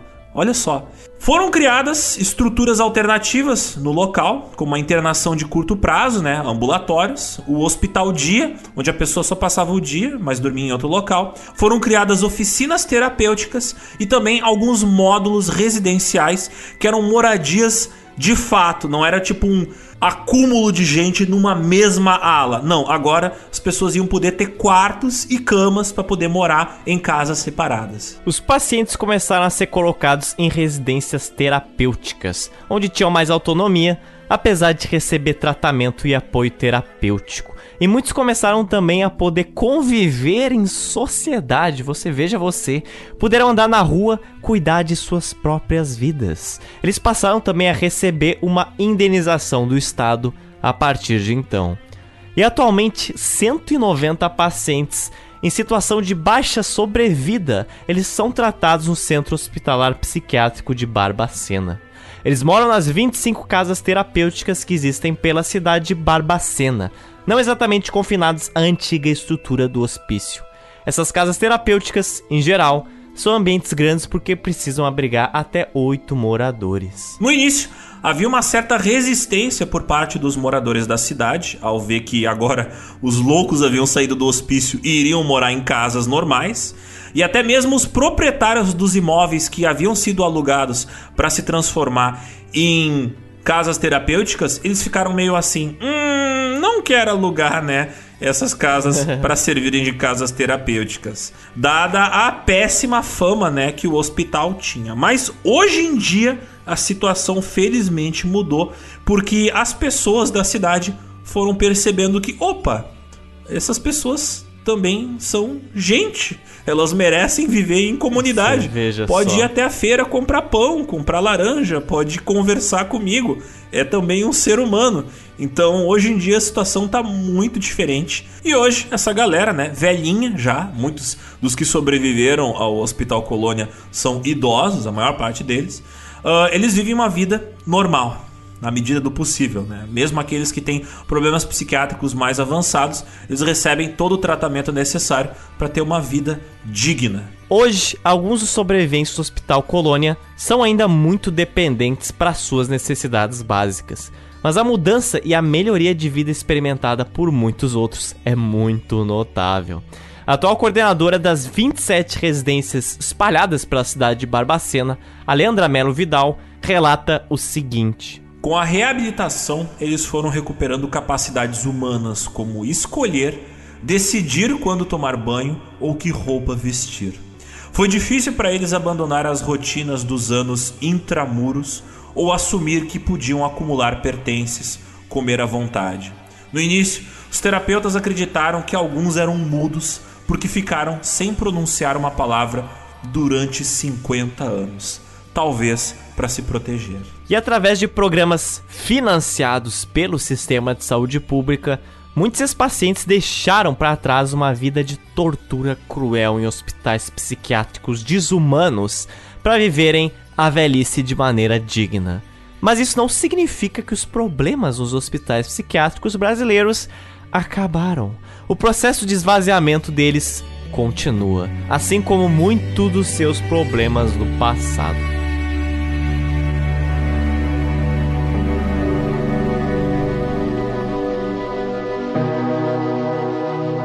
Desde 2001, quando foi aprovada a lei antimanicomial no Brasil, hospitais psiquiátricos estão sendo, lentamente, substituídos pelos Centros de Atenção Psicossocial, os chamados CAPs. Isso a gente já explicou.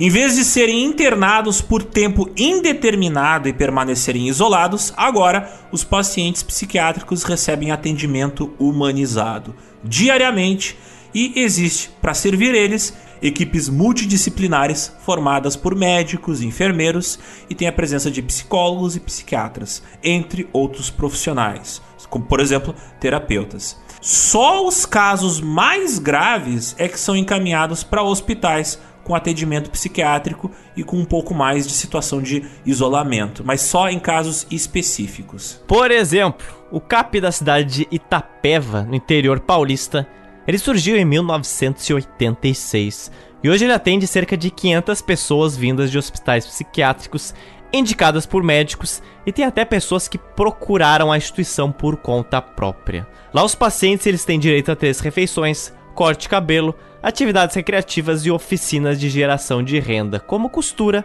marcenaria e informática. É algo até bastante básico, mas que explicita o quão ruim eram as condições desses pacientes algumas décadas. É um tipo de tratamento que busca dar dignidade à pessoa que tá procurando melhorar né, a sua saúde mental. Melhorar a autonomia dessas pessoas que têm males da mente, ao invés de forçar uma normalidade idealizada pelos médicos, como era feito no século XX.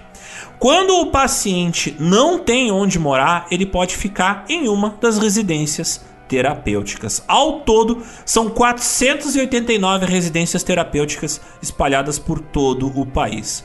Segundo dados do governo, o número de CAPs saltou de 516 em 2004 para 2.730 em 2021. Cara, isso é uma tremenda evolução na qualidade do tratamento psiquiátrico dado aqui no Brasil. Porém, nem tudo é otimismo, nem tudo são flores. Na verdade, quase nada é, né? A felicidade dessa pauta dura muito pouco. Outro ponto que precisa ser levantado é que, com a luta antimanicomial, o doente enfrenta a escassez de vagas para o atendimento de emergência. Faltam também nos hospitais gerais uma equipe especializada para atender as necessidades dos doentes mentais. Você tem ambientes para tratamento, mas sem o preparo e sem os profissionais preparados. Uma das maiores dificuldades em relação à criação de vagas em hospitais gerais é que eles não possuem estrutura de segurança e de suporte para atender as necessidades dos internos. No caso de pessoas que precisam ser internadas. Por exemplo, no caso de pessoas com tendências suicidas, o paciente precisa de proteção nas janelas para não pular delas, né? Coisa que nem sempre existe.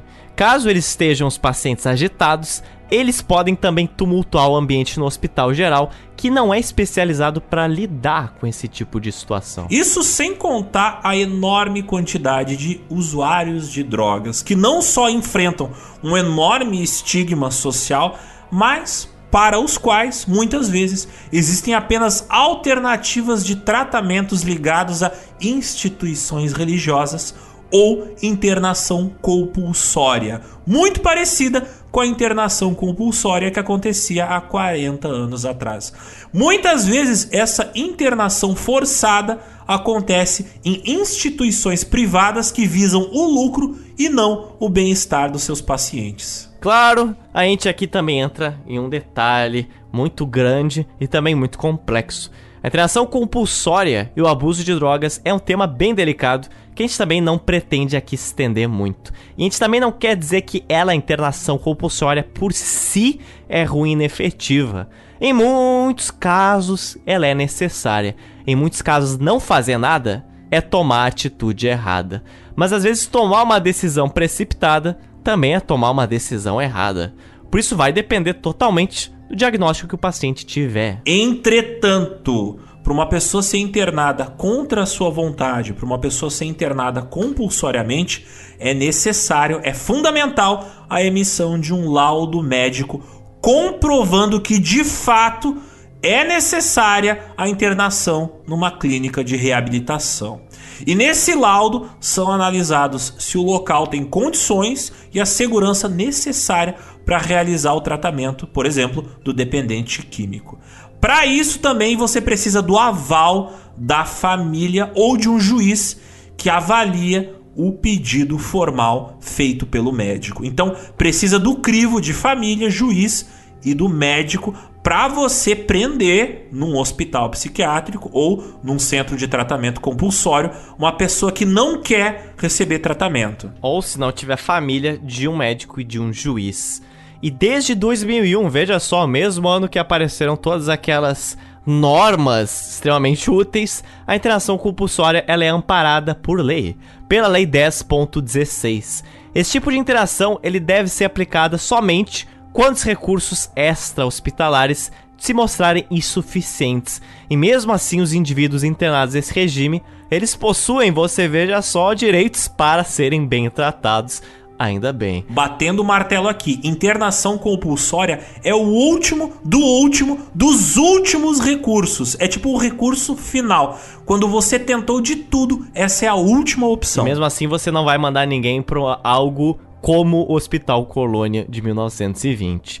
Mas por que, a gente está falando exatamente sobre interação compulsória? Porque muito se escuta o argumento, a frase ou o conceito, você deve ter ouvido alguma vez, ouvinte, que o aumento de dependentes químicos no Brasil é consequência da impossibilidade de interação compulsória. E você veja só, isso é falso. A interação compulsória existe Sim, mas você não pode internar os outros sem aval médico ou de suas famílias. Então tem esse detalhe, né? Ao contrário do que muitos querem, você não pode pegar uma praça onde tem vários moradores em situação de rua, muitos dependentes químicos, mandar a polícia recolher todos eles e meter num camburão para mandar para um hospício. Você não pode fazer isso. Isso você não pode fazer a mesma coisa que ocorria há décadas passadas. E por que você não pode fazer isso? Porque senão acontece o tipo de situação que acontecia no hospital de Barbacena, aquele horror. Todos vão lembrar do exemplo mais recente disso em São Paulo, quando perto da Estação da Luz, em 2017,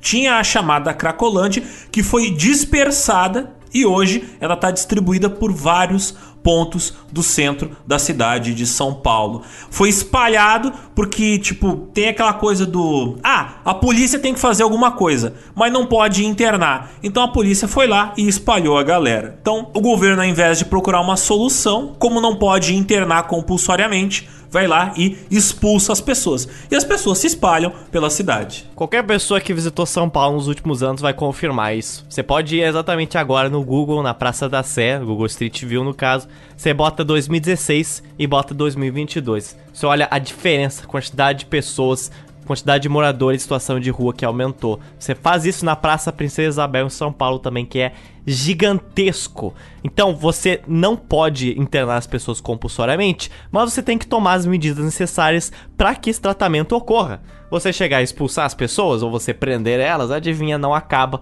com a situação de dependência química. É muito simples. Não é, ai, você está sendo a favor dos drogados. Pelo amor de Deus, é óbvio que não. Estou também exposto a todos os riscos que essas coisas geram, tanto eu quanto você. Mas o fato é, você dispersar uma coisa para a cidade não quer dizer que ela acaba, né? Essa é a maior prova dessas. Então também fica aqui a dica. Caso você escute que interação compulsória não é permitida no Brasil, ela é. Você só não pode fazer de qualquer forma. Porque adivinha, era assim que acontecia antigamente e não funcionava. E os ouvintes podem estar perguntando: tá, mas daí vocês apresentaram o problema, qual é a solução? Olha, solução a gente também já comentou: é a ampliação desses centros de tratamento psicossocial, a, a ampliação das medidas do governo de tratamento multidisciplinar que já tem funcionado na área psiquiátrica com os doentes mentais e que certamente poderia ser tentada junto ao pessoal que tem problema de dependência química. É aquela coisa, é uma solução que nos últimos 40 anos tem demonstrado ser bastante eficaz em todo lugar que foi aplicado, né, para o tratamento de pessoas com problemas da mente. Por que não tentar o mesmo tipo de tratamento moderno nas pessoas com dependência química? Como Alexander falou, isso é uma coisa multidisciplinar. Você precisa do envolvimento de vários profissionais diferentes. Não é algo que uma pessoa ou uma instituição vá resolver. Não é uma situação só de crime. Você tem dependentes químicos cometendo crimes, ok, você já tem duas coisas aí, que é crime e dependência química. Não vai ser só a polícia que vai resolver isto. Então é muito simples. É uma situação de segurança e de saúde, uma situação de também higiene. Então é algo que vários países já estão aplicando, algo multidisciplinar. Vale a pena a gente olhar como eles fazem isso e ver que não é apenas um camburão chegando e resolvendo a situação. Até porque, Nesotes, a história de prender viciado, não funcionou. A gente está tentando isso há muito tempo e não funciona. Talvez esteja na hora de utilizar uma nova estratégia que funcione, né? Pois então. Hã? Sociedade complexa exige mudanças complexas. E falando de dependência química, é interessante que a gente vê um certo retrocesso no tratamento dessa população. Um número cada vez maior de instituições privadas e ou religiosas tem entrado nesse jogo, dado a superlotação ou ineficácia de algumas clínicas públicas. Essas clínicas particulares ou feitas por, entre grandes aspas, ONGs, elas acabam cometendo os mesmos erros de antigamente. Elas fazem isolamento social através de internação forçada. No mundo inteiro você vê um crescente número de retiros que tem como objetivo de reeducar moralmente e religiosamente os usuários de drogas. Muitas vezes esse tratamento, entre grandes aspas, é feito sem a presença de profissionais da área psiquiátrica. Imagina, Zotes, ser tratado clinicamente por pessoas que não têm formação na área de medicina. Você gostaria de receber esse tipo de tratamento? Olha, vou dispensar, obrigado. Ainda durante o governo da Dilma Rousseff, em 2015, entra no jogo as comunidades terapêuticas, que são organizações supostamente sem fins lucrativos que não fazem parte do SUS, mas que recebem repasses financeiros para tratar de pessoas com problemas mentais e pessoas com problemas de dependência química. E esse aqui é o pulo do gato. Você veja, são instituições fechadas, fazendas de tratamento de pacientes que são colocados em um regime de isolamento onde visões religiosas são normalmente impostas e até métodos de punição são usados para a reeducação desses internados. Esse movimento ganhou força principalmente com a falta de fiscalização e o desajuste fiscal dos governos Temer e Bolsonaro, como se fosse uma forma de tirar um pouco a mão de certas contas públicas, quase como uma resposta à reforma psiquiátrica, que fez muita gente perder dinheiro porque muitos hospícios privados foram desativados. Quem queria lucrar em cima dos pacientes acabou encontrando uma solução para receber recursos do governo da pior forma possível. Eles inventaram uma instituição privada que prende os doentes por tempo indeterminado e quanto mais internos presos existe ali dentro, mais repasses são recebidos do governo. E existe todo um lobby por trás disso, porque hoje existem federações, grupos de médicos e de políticos que lucram com essas instituições privadas que tomaram o lugar da rede pública. Rede pública essa que é intencionalmente sucateada para abrir mais espaço para essas instituições privadas que vão ficando lotadas. Isso sem contar o lobby de muitos médicos, de muitos políticos, que eles também lucram com a prescrição e consumo de remédios específicos. Remédios, muito desses sem comprovação científica, indicado por essas clínicas. Isso te lembra de algum caso recente, Alexander? Hum, talvez algo que tenha ocorrido em 2021, assim. Um caso que teve que foi pra uma CPI que até agora deu em nada feijoada, né? Fica a reflexão. O pior é que eu não consigo pensar em um caso, eu consigo pensar em muitos casos. Não só aqui no Brasil, mas no mundo inteiro. Isso que é, é triste. Pois então. Mas um caso interessante que eu quero comentar aqui é o caso relatado no podcast Escafandro, onde o host deste podcast fez uma entrevista com um cara chamado Pedro, um jovem que passou pela terapia de eletrochoque. Não na década de 80, não na década de 90, mas sim há poucos anos atrás. E como resultado dessa terapia de eletrochoque, ele teve anos inteiros da sua vida apagados da sua mente. Grandes blocos de memória sobre amigos, momentos da sua vida, sobre a sua carreira, coisas que ele aprendeu memórias foram apagadas completamente. O seu cérebro teve um pedaço formatado pelo eletrochoque. Muitas pessoas que ele conhecia, ele teve que voltar a conhecer. Coisas que ele aprendeu, teve que voltar a aprender. Parte da sua vida, parte do seu passado foi apagado por causa do eletrochoque. E isso aconteceu na década passada, Zotes. E pior ainda, é que devido à sua depressão e tendência suicida, tempos depois ele foi arrastado à força para dentro de uma ambulância e compulsoriamente internado em 2020 em um hospital público, mas encaminhado depois para uma clínica privada.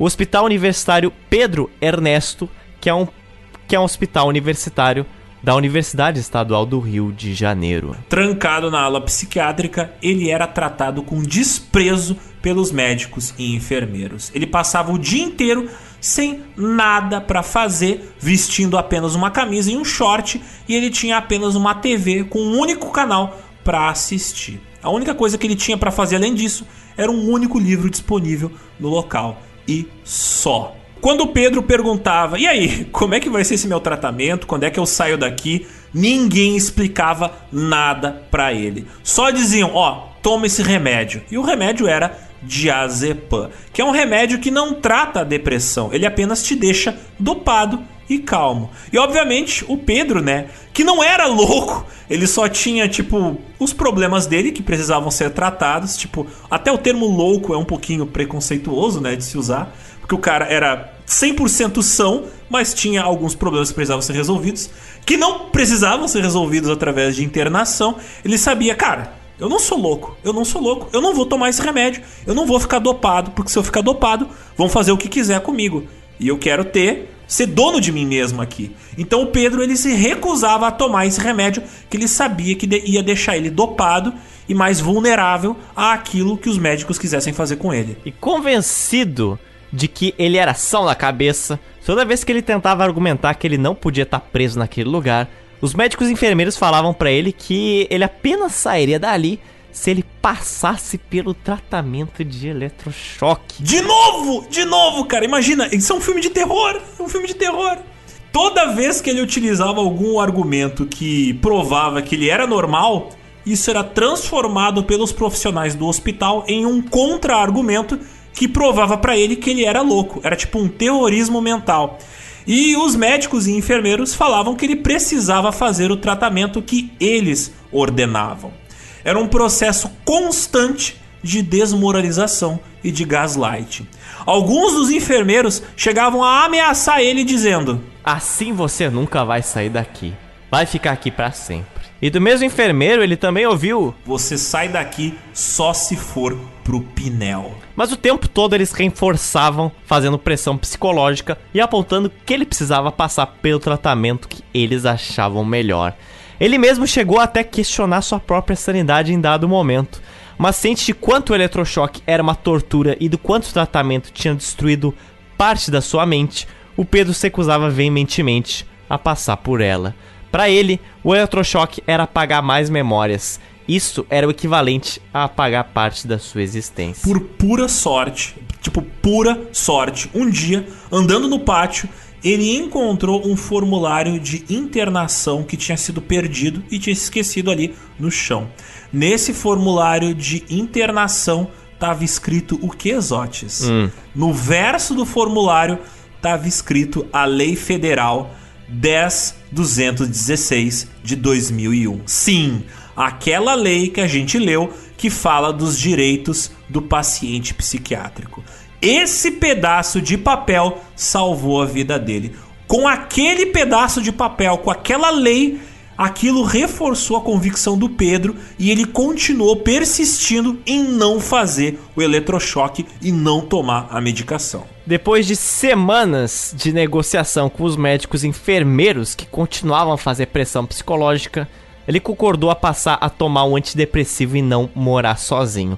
Mas ele conseguiu, depois de muita luta, escapar do eletrochoque. Mas a história dele é uma exceção. Ele foi um cara sortudo. Existem muitos pacientes ainda que estão internados contra sua vontade, colocados em hospitais despreparados pela própria família.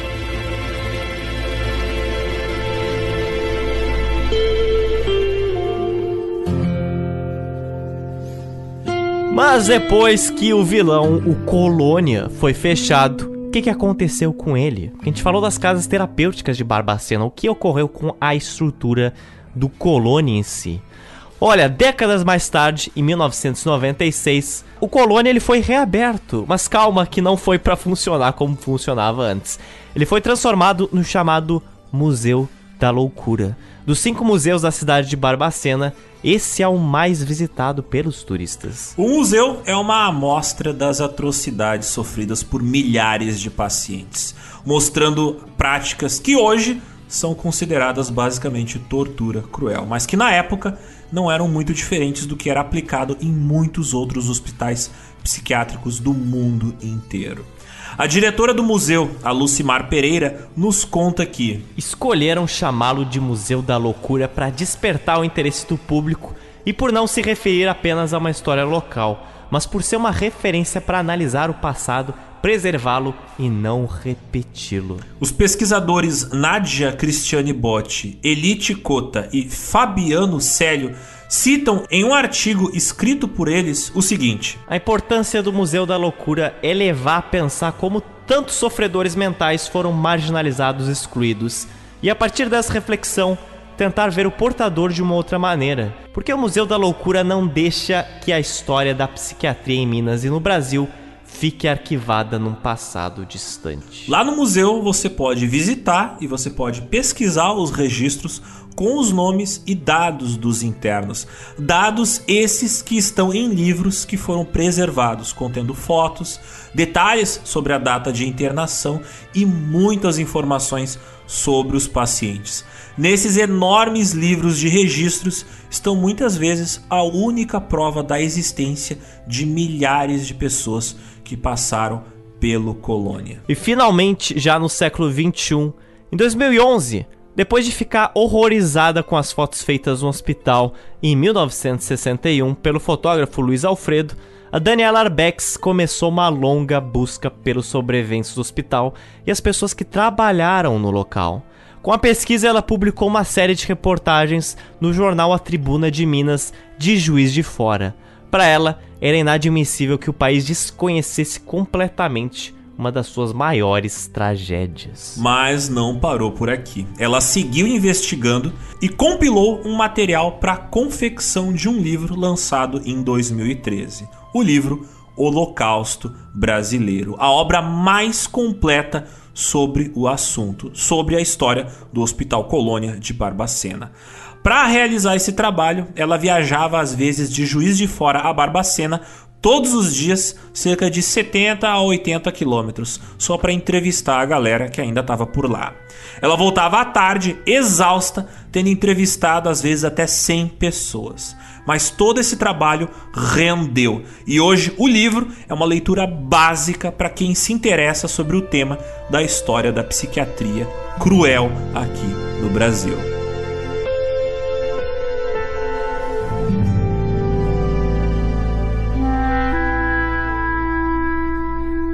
No final das contas, fica uma grande pergunta: de quem é a culpa do que aconteceu no Hospital Colônia? Talvez você não tenha percebido, mas a gente já deu a resposta durante o podcast. A culpa é de todos, de todas as autoridades. A culpa é de todas as milhares de pessoas envolvidas na criação do hospital, na administração do hospital, na manutenção do hospital, nos moradores em volta do hospital, galera que administrava o cemitério, moradores da cidade que compactuavam com a presença daquilo ali, testemunhas que ficavam em silêncio, familiares dos doentes. A culpa é de médicos, a culpa é da medicina da época, das famílias que abandonaram seus parentes. A culpa é de quem não mudou aquilo que claramente era um crime a culpa é de quem viu tudo aquilo e não denunciou o que estava errado. Claro, muitos são mais culpados que outros. Enfermeiros e médicos que praticamente torturavam seus pacientes por décadas, eles têm a sua parcela de culpa muito maior do que aqueles familiares que, talvez por pura ignorância, por desconhecer o que acontecia lá dentro, eles mandavam seus familiares para o Hospital Colônia. Muitos acreditavam na época que o Hospital Colônia, ele de fato, ele podia melhorar a situação dos doentes que eram mandados para lá. Mas isso se acreditava porque as pessoas não conheciam como o hospital funcionava por dentro.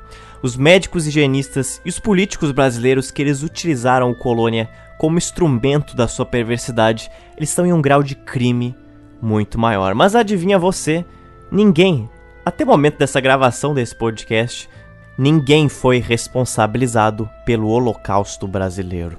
O Hospital Colônia de Barbacena, ele é praticamente como um buraco negro. Ele é um ponto central para onde convergiam os erros de muitas e muitas pessoas com influência. Foram nove décadas de crimes cometidos por médicos, enfermeiros, enfermeiras, famílias, estudantes de medicina, governos municipais, estaduais e federais. Foi uma gigantesca soma de omissões, conivências e conveniências.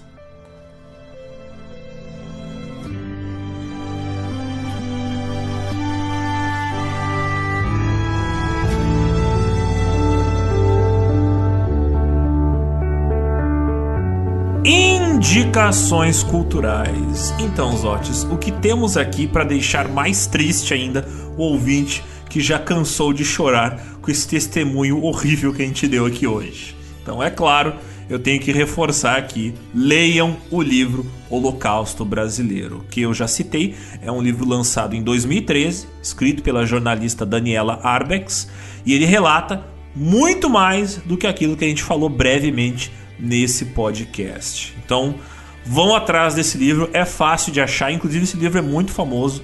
E o Hospital de Barbacena ficou famoso recentemente por causa desse livro. Então, leitura obrigatória para vocês. Em 1979, o jornalista Hiram Firmino, ele publicou várias reportagens que se chamavam Nos Porões da Loucura que eles revelavam a verdadeira loucura do que se passava no Hospital Colônia. E o Elvésio Raton, ele realizou o filme sobre o mesmo tema que se chama Em Nome da Razão. O link para esse filme tá na postagem deste episódio no YouTube. O filme tá em Full HD, todo recuperado pela produtora que tem os direitos autorais dele e a produtora liberou ele de graça no YouTube.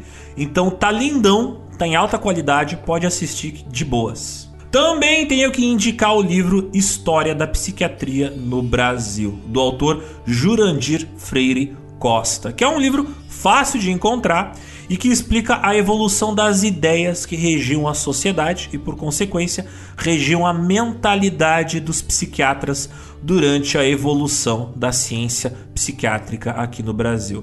Nessa obra você entende a ligação entre as doutrinas ideológicas como a eugenia, o racismo, a xenofobia e o moralismo e a maneira como elas influenciavam o tipo de pesquisa e o tipo de tratamento psiquiátrico que era dado naquela época. Esse livro mostra que muitas das ideias, entre aspas, científicas não tinham nada de ciência, elas eram muito mais um reflexo das expectativas e dos conservadorismos dos médicos daquela época, que eles tinham como objetivo podar e silenciar os doentes mentais e não tratar eles com dignidade ou dar sequer suporte efetivo necessário.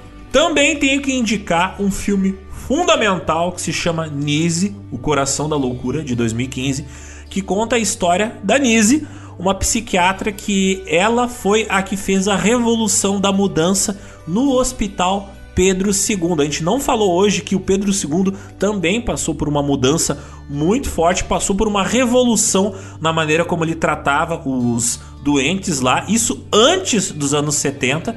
E a mulher que foi responsável por isso foi a Nise, uma grande figura, talvez uma das figuras mais importantes da psiquiatria aqui no Brasil. Mudou muita coisa. Essa mulher tipo é a pedra fundamental em cima da qual foi construída a psiquiatria moderna aqui no Brasil, o tratamento realmente efetivo dos doentes, dos pacientes. Então, confiram, vale a pena esse filme. Não é muito fácil de achar, mas vale a pena procurar por ele. Tem o filme O Bicho das Sete Cabeças, um filme de 2000. Esse filme é baseado no livro Canto dos Malditos, que foi escrito por Carrano Bueno, que ele narra os abusos praticados nos centros psiquiátricos em Curitiba e no Rio de Janeiro, em que ele foi interno depois do seu pai ter encontrado uma trouxinha de maconha nos seus pertences. Ele narra então que ele era submetido a sessões de eletrochoque e era forçado a tomar medicamentos fortes, além de narrar o relacionamento difícil com os funcionários dos centros que ele estava internado. Cara, esse filme é profundamente traumatizante. Assim, ó, assistam eles num dia que você estiver bem, porque no momento que você assistir esse filme você vai ficar mal. Tenho que também obrigatoriamente informar a vocês que o tema de casa depois desse podcast é escutar outro podcast, o podcast Escafandro, que nos episódios 62 e 63 é contada a história do Pedro, um cara que na década passada, em um período recente da nossa história, sofreu aquilo que a gente acabou de comentar, eletrochoque e, né, internação compulsória de uma maneira bastante assustadora. Também vou recomendar o documentário A Casa dos Mortos, que mostra a situação de um hospital psiquiátrico mais recente daí, ali na década passada. Também a gente colocou o link aqui na postagem desse podcast, o documentário Willbrook, The Last Great Disgrace, filmado em 1972, mostrando um hospital psiquiátrico nos Estados Unidos muito semelhante ao Hospital de Barbacena. E finalmente, um documentário que eu acho extremamente chocante é um programa de televisão chamado Documento Especial: O Crime de Ser Doente. Ele foi filmado em 1989 é um documentário que foi feito pela extinta rede de televisão Manchete e ele mostra o horror dos hospitais psiquiátricos que ainda tinham em 1989. E cara, 1989 tu ainda vê o mesmo tipo de tratamento psiquiátrico que era feito no Barbacena em 1960, 1970. Só que aqui no caso, esse documento especial filma um hospital psiquiátrico no Rio de Janeiro. Isso aí só prova que o problema dos hospitais psiquiátricos no Brasil não era específico em Minas Gerais, mas era um problema nacional, assustadoramente nacional. Inclusive nesse documentário você vê que vários dos internos eram alcoólatras, não eram pessoas com problemas psiquiátricos. Mas Alexander! Oh my god, o que que houve? Eu escuto gritos vindos do Sudeste, mas não são de Minas Gerais, são de um estado ali do lado. Vem de São Paulo, vem do litoral de São Paulo. Eu escuto gritos vindos de Bertioga, de Ubatuba. Eles contam histórias do século XVI. Eles contam a história do nosso rão Estadão. Eles anunciam o oh,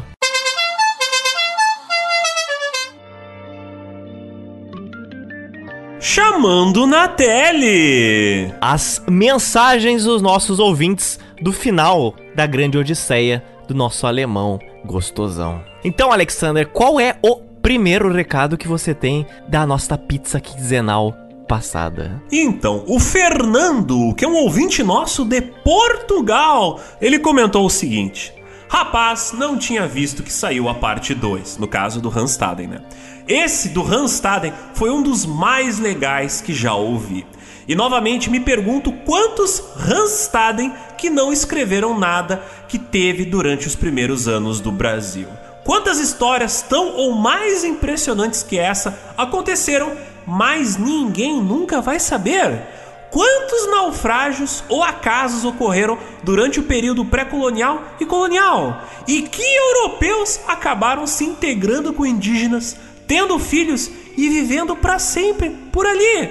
Quantos indígenas, por qualquer motivo que seja, forçados ou não, não acabaram fazendo o caminho oposto e vindo para a Europa? Às vezes, pensar a história fora das palavras que a resumem é importante para entender a dimensão do tanto de histórias que fizeram a história por tantas décadas.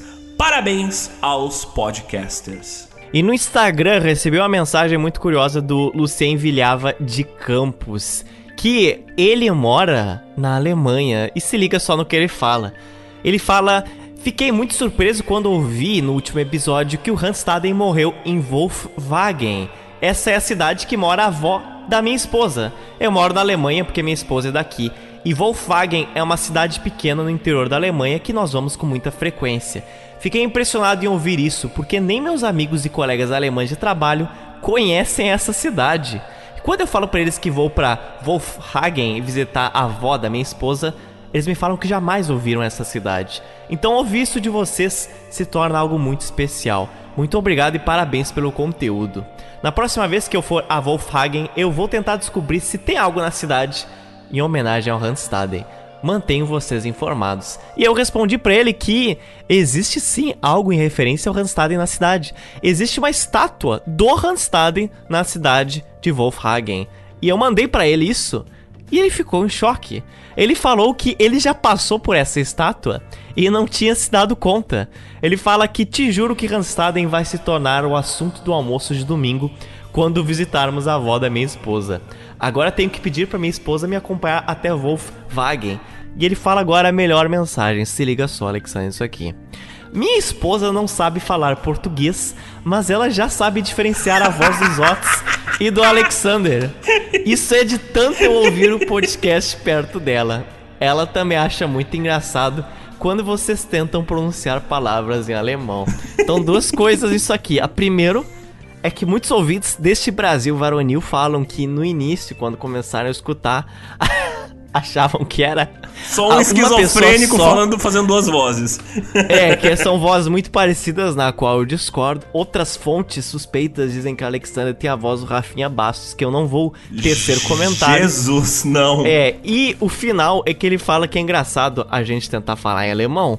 E eu não vou discordar, porque eu até mudei a pronúncia da cidade de Wolfhagen umas três vezes só lendo esse relato dele. É Wolfhagen, Wolf, Wolfhagen.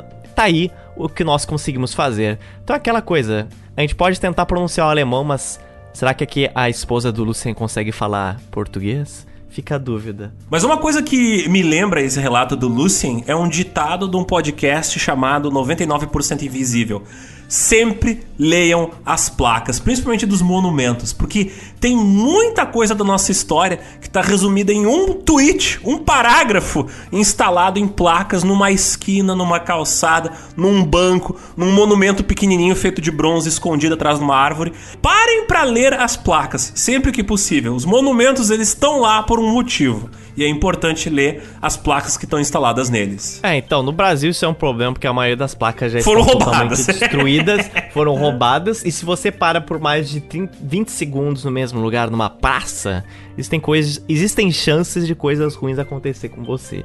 Eu sei de alguns monumentos aqui nessa cidade, o significado delas, porque eu pesquisei e fui atrás. Porque a placa, parece que, sinceramente, parece que aquela placa foi trazida diretamente do, do oleoduto de Cubatão, não dá pra ler nada. Mas temos que pontuar, Zotes, que a população do Geoburgo não para de crescer, seja por meios econômicos através da forçação de barra dos Zotes, né, que impõe sua ditadura financeira nos ouvintes, mas também através Exato. da natureza. A natureza proporciona ouvintes novos pro GeoPizza. Vejam só, Lilian, nossa importantíssima correspondente internacional, localizada atualmente no United States of Coca-Cola e Hamburgers. Não satisfeita em ouvir o nosso podcast, não satisfeita em divulgar o nosso podcast, não satisfeita em participar de um dos nossos episódios, ela quis fazer mais pelo GeoPizza, Otis. Ela meu resolveu colocar mais um ouvinte do GeoPizza no mundo. Tudo para ajudar os nossos números de plays. Vejam só vocês. Meu o Deus tempo todo durante os últimos meses estávamos recebendo lá no nosso grupo exclusivo para os ouvintes, o Geoburgo, updates fofíssimos da gravidez da Lilian. E por fim, veio ao mundo um baby lindo. Por isso, ambos nós aqui, meros serventes da nossa queridíssima Lilian e de todos os ouvintes, mandamos um fortíssimo abraço para ela, pro baby e para toda a família linda que agora cresceu. Então, ouvintes, vocês acham que o Alexander está pegando é, é, o nascimento desta criança e revertendo pra causa de Pizza? É com ele, viu? Eu não falei nada disso. É com ele é, é esta apropriação. Eu não minto, o bebê estava sendo apelidado de GeoBaby lá no grupo. Eu não sei por quem. Mas eu acho que a própria Lilian mandou uma ecografia há vários meses atrás e falou Gel Baby. Então, tá aí. Se tem ouvinte adesivando o carro com o logo da nossa, do nosso humilde podcast, por que as pessoas não podem estar fazendo GeoBabies? Ai, meu Deus. Então, o nosso ouvinte que sempre viaja entre nós, o urbanista agora, o Charlie Tangão da Massa, ele está nesse exato momento envolvido com a construção de uma cidade chamada Geoburgo. Calma, eles não está fazendo um loteamento de um condomínio, tá bom? Ele está fazendo no City Skyline uma cidade chamada Geoburgo. Ele está uploadando toda a nossa existência aqui na internet para o jogo virtual do Cities Skyline. E aí ele mandou fotos da nova cidade que é o Geoburgo. E ele comentou: me ajudem a lembrar de referências do podcast para colocar nome das ruas e nomes de bairros. E aí o Ramon falou Rua Olga do Pombal, que eu achei fantástico. e o Alexander falou em seguida Avenida Von Boom, Padaria Pompeia, Praça do Arvoredo Gótico, Academia Tussã de Louverture, Beco do Maurício, Igreja Pentecostal do Reino do Tang. Meu Deus. Essa é uma referência profunda do João Pizza. É. Estádio Serra Pelada e Lancheria 137. Cara, que. Lancheria Cara, 137. patete. Essa aí é uma lancheria que brilha no escuro. Comeria nela? Comerias? Eu ia irradiar alegria depois de comer nessa lancheria. Que cara patente. Eu fico surpreso que goianos ainda nos escutam. Novamente, em alusão ao nosso último episódio, né? Voltando à tangente. O Rodrigo Souto, que mora no Rio de Janeiro, ele deu aqui uma lição de vivência pra você, Alexander. Ele falou o seguinte: Oh my god. Em meu lugar de fala de carioca, Zotes, eu não vou te cancelar. E ainda vou mandar aqui o link de um aplicativo que usava quando morava no Rio, que se chama ondetemtiroteio.com.br, que é pra onde você saber quando tem tiroteios. Puta que pariu. Sério? Não, não. Isso não pode ser real. Óbvio que é real, meu filho. Rio de Janeiro. A sigla é OTT. Onde tem tiro. E aí ele comenta: será que existia na época do Randstaden um OTT? Ah, pelo visto era boca a boca esse OTT. Então tá aí, meu filho. Quando os Otis fala nesta, nesta edição é porque ele tem certeza. Meu Deus do céu. OTT, onde tem tiro? Tem aplicativo pra isso. Claro. O Rodrigo, mas não o Hilbert, lá no Twilder, ele comentou o seguinte: Ontem houve uma homenagem ao GeoPizza na cozinha. E ele publica uma pornograficamente bela imagem de uma pizza riquíssima em cobertura. Cara, que pizza linda. Estou com fome, quero ela. Ele, ele fez enquanto escutava o episódio. E várias pessoas falaram, adorei, né? Me deu vontade de falar o que? O episódio ou a pizza? Provavelmente os dois. E o nosso capitalista, Rodrigo Zotz, ele gosta de tirar fotos Não. em frente a bancos. Não, é verdade olha ó, isso? Fake news. Fake news descarada. Eu mesmo. estou vendo uma imagem aqui. Imagens falam mais que mil palavras. Justifique-se sua imagem em frente ao enorme logo de uma instituição financeira. Então, vendi o GeoPizza para. Não, brincadeira. É que aparentemente existe uma, uma secção, um- uma ala do Banco do Brasil. Eu não, isso não é publi, tá? É só a verdade. Que se chama Banco do Brasil Estilo, tá? só que aí tem o logo só e aí embaixo tá escrito estilo. Aí eu só tirei uma foto embaixo escrito ali estilo e eu apontando pra ele. Né? Alguns têm estilo, outros não. Risos. Mas aí a Mirella, nossa ouvinte que mora em Bremen, Alemanha, ela falou que esse chamando na tela e os pós-créditos do último episódio foi um dos melhores que ela já ouviu. Quanto entretenimento em bonitinho. Eu estou morando nesse episódio, ela comenta. Está morando nesse aqui também. então, mas aquele lá realmente o melhor pós-créditos possível. E da Nova Zelândia vem também uma mensagem de outro apoiador do GeoPizza, o Guilherme, ele comenta o seguinte: Eu só tenho alguns adendos sobre o episódio do Randstaden. Alexander, estava esperando quanto tempo por aquela piada da mistura? É, é pior do que você imagina. Assim como a fome pelo corpo de europeus é uma coisa natural aqui no Brasil, ela acontece. Acontece. Você e o Rodrigo Zotes se divertem muito com piadas de tio. Adorei. Não. E tire o plural. Tire o plural desta frase, muito obrigado. Eu apenas recebo. Como uma pedrada. Exato.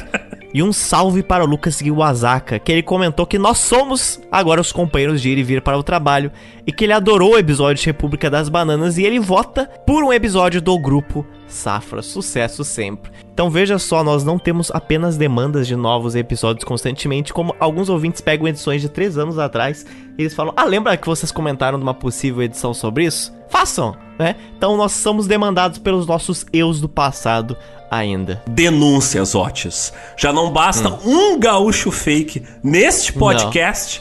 Agora Ah, ouvintes estão cometendo crimes contra a gaúchidade. Vejam só. Eu apoio. Estão eu apoio. Conspurcando substâncias que proibitivamente não deveriam andar juntas. Olha só. Cat, nossa apoiadora que mora em Sinop, Mato Grosso, ela comentou que tomou é, mate pela primeira vez, mas o mate dela é um pouco diferente do mate tradicional gaúcho. Ela tomou um mate com leite e com coco. E eu realmente comecei a, a pensar que isso deve ser bem bom, na verdade. Ela falou de uma das melhores bebidas que já tomei, apenas beba. Porque estou lendo isso nos pós-créditos. Vai que algum ouvinte gostaria de replicar essa receita em casa, eu, eu estou curioso pelo resultado. Eu, sinceramente, estou até pensando em fazer. Ah, já me vi a imagem deste bonitinho sentado numa cadeira de praia em Tramandaí, tomando o seu mate, só que o mate é servido com leite e dentro de um coco com um guarda-chuvinha. Nossa, eu vou, eu vou a pé até Tramandaí te bater com uma capivara, Zotis. Em minha defesa, eu não gosto de tomar leite, não. Eu, eu acho uma coisa muito estranha, muito pastosa, muito leitosa. Não, não curto, mas coco é bom. Tem fotos ali no Geoburgo que eu não vou descrever o que, que tava dentro daquele copo. Era leite. De que lugar não sei, mas era leite. Mas você vai descrever algo muito pior agora, isso pode, né? Ah, então, né? E tem a ver com leite. Hum, hum. E finalmente, por último, temos também que comentar, fazendo um link com a questão do leite, né? Que no Geocaos, o grupo de ouvintes, nossos apoiadores do GeoPizza, nossos ouvintes, eles são extremamente prestativos. Por exemplo, tivemos ouvintes solicitando ajuda na solução de problemas ligados à engenharia. E veja só, logo abaixo vieram outros ouvintes dando o necessário conselho técnico que era procurado. Mas por outro lado, também temos outros problemas mais simples que são resolvidos dentro do Geoburgo, como é o caso do Pedro Henrique, que ele pediu a ajuda a outros integrantes do grupo para transformar uma imagem sexy do Thanos usando lingerie coladinha em uma figurinha do WhatsApp. E logo em seguida vieram outros ouvintes e fizeram isso para ele como um favorzinho, né? Ali, ó, agora tem uma figurinha do Thanos sexy para você usar nas conversas de família. Então vejam só. Até recentemente ficou muito popular várias imagens de nudes do Thanos dentro do nosso grupo. Eu não entendi essa obsessão dos ouvintes pelo Thanos. Mas fazer o que, né? Inclusive outros ouvintes comentaram o seguinte: pelo amor de Deus, eu tô no trabalho. Não mandem essas figurinhas. O Geocaos é o grupo dos expurgados do Geoburgo voluntariamente. Tá, é o que é o seguinte: tem o Geoburgo e tem o Geocaos. O Geoburgo tem uma mensagem por dia. O Geocaos tem 500 mensagens em cada turno. Às vezes tem mil mensagens em um dia só. Então, as coisas tá acontecem no Geocaos. No Geoburgo é coisas sérias. No Geocaos é onde acontece a vida. Mas por fim, só queria dizer que você errou, Alexandre. Errou rude, errou feio. Você falou erroneamente o nome do nosso ouvinte. Não é Pedro Henrique. É Cadelinha de Deus. Por favor, se retrate. Eu não queria revelar a verdadeira identidade dele. A cadelinha de Deus, nosso ouvinte mais fiel da Zona Sul de Porto Alegre. Latindo pra Thanos, vejam só vocês. Meu Deus. e por último, veio também o comentário nosso apoiador, o Gustavo Oliveira, aquele que eu falei que eu dediquei boa parte desse episódio, né? O homem que cortava coquinhos em um batuba, impossível de esquecer. Ele comenta aqui e ficou muito feliz de ter escutado não só sobre sua cidade natal, mas ter a sua homenagenzinha no final.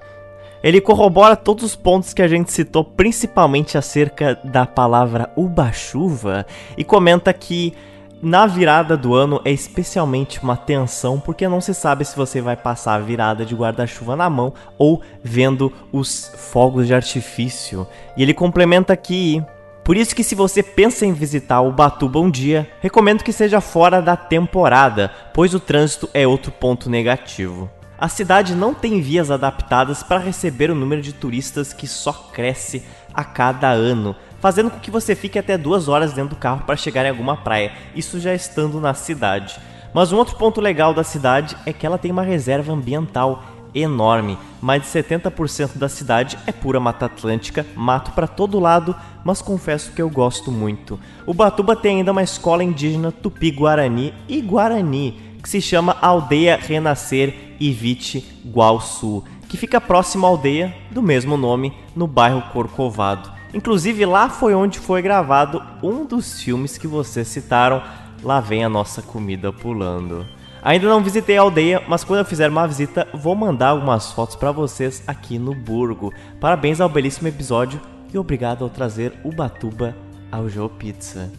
Eu vou deixar no link desse episódio também anterior, no caso do Randstaden, também os links sobre a aldeia de Iviti Guaçu. E a Lilian, que é de São Vicente, né? Ali do lado, praticamente. Ela complementa que tá amando as citações sobre a cidade natal dela, São Vicente e Santos. Ela diz que muitas das ruas têm nomes de personagens históricos e eu não tinha ideia da origem.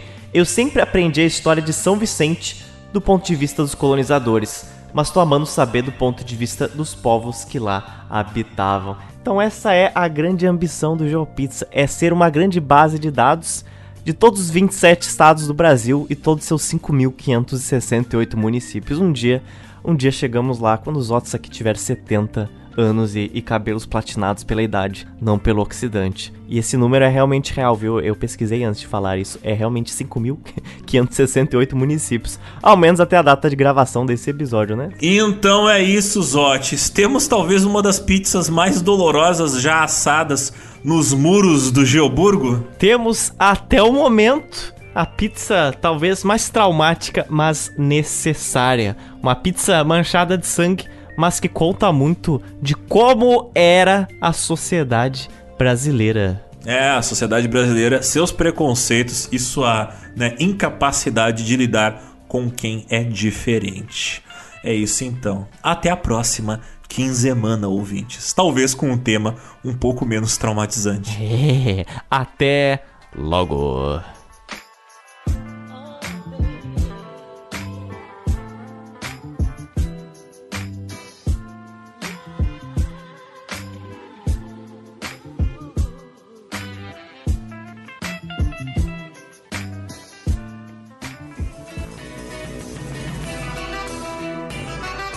Então, meu companheiro de tormento quinzenal. Olá, Zotes. Só quinzenal. então, esse tema é um tema que já infringiu muito a nós dois, que a gente queria muito falar. Mas eu pergunto, o que, o que veio de uma hora para outra, assim, maio de 2022? É um ótimo momento para eu falar sobre o Hospital Colônia, que vou, pá, toma essa pauta. O que levou isso a acontecer hoje? Por que isso não ocorreu em 2019, 20, 21, 23? Então, há muito tempo os ouvintes já haviam pedido essa pauta e desde o primeiro dia que eles pediram eu comecei a pesquisar. Fui atrás dos livros, fui atrás dos vários documentários, comecei a ver que isso era um buraco negro sem fim. Tem muita informação, felizmente tem muita informação. O problema é que determinados temas eles acabam te afetando, né? Você olha muito tempo pro abismo, o abismo olha de volta, aí o abismo te chama para tomar um café, você dorme com, pro, dorme com o abismo, o abismo te agride durante aquela noite violenta, uh, no dia seguinte você cheio de marcas no seu corpo, você chora porque tá com saudade do abismo, o abismo ignora suas ligações, vocês combinam de tomar outro café, vocês saem de novo, o abismo te agride de novo, enfim, é aquela relação saudável e abusiva com as pautas que fazem mal para mim. E aí um dia, neste ano, eu estava muito mal e eu falei, cara, sabe o que me deixa bem? Escrever para o GeoPizza. Eu gosto de fazer pautas que envolvem bastante pesquisa. Né? Estou fazendo algumas que envolvem múltiplas fontes. Os Zotes sabe, quando eu faço uma pauta tem muitas fontes. Se você tem várias fontes sobre um mesmo tema, acaba que, né, se as duas dizem a mesma coisa, talvez seja prova de que aquilo ali é factual. Mas o problema é que eu acabei me envolvendo muito com a pauta e comecei a ter umas crises de ansiedade. Só que para ficar acordado fazendo essa pauta de madrugada, eu tomo bastante café. E aí dá mais ansiedade. Hum, aí eu tomo, aí, aí, aí eu tomo Rivotril com o café. Aí eu, aí eu fico Nossa, com é, sono, é, aí eu tomo mais café. Aí eu tomo mais Rivotril para ficar calmo. Aí eu fico calmo demais e eu tomo café. E cara, foi um pequeno inferno fazer essa pauta. Velho, chegava um ponto assim que eu ia deitar na cama e as vozes gritavam na minha cabeça. Eu sonhei, ah, eu sonhei que eu estava escrevendo a pauta. Chegou um dia assim que eu levantei da minha cama, coberto ainda com a cama. Eu, fui com a cama nas minhas costas. Fui pra frente do computador e eu não percebi que eu já estava escrevendo mais um parágrafo da pauta. Eu estava fora de mim. Eu não estava mais presente o que estava presente era a pauta. A pauta, como um demônio, ocupou meu corpo, roubou a minha existência durante o período que eu estive escrevendo ela. Eu voltei a ser mim no momento onde eu dei o último ponto final nesta pauta. Então, assim, ó, essa pauta me agrediu, cara. Ah, essa fez mal. Eu lembro que quando eu assisti pela trigésima vez o documentário Em Nome da Razão, eu chorei tanto, tanto, tanto. Eu liguei pra minha mãe, eu dei uma Deus, volta coitada. assim, pra sentar na praça sozinho, olhando pras plantas crescerem.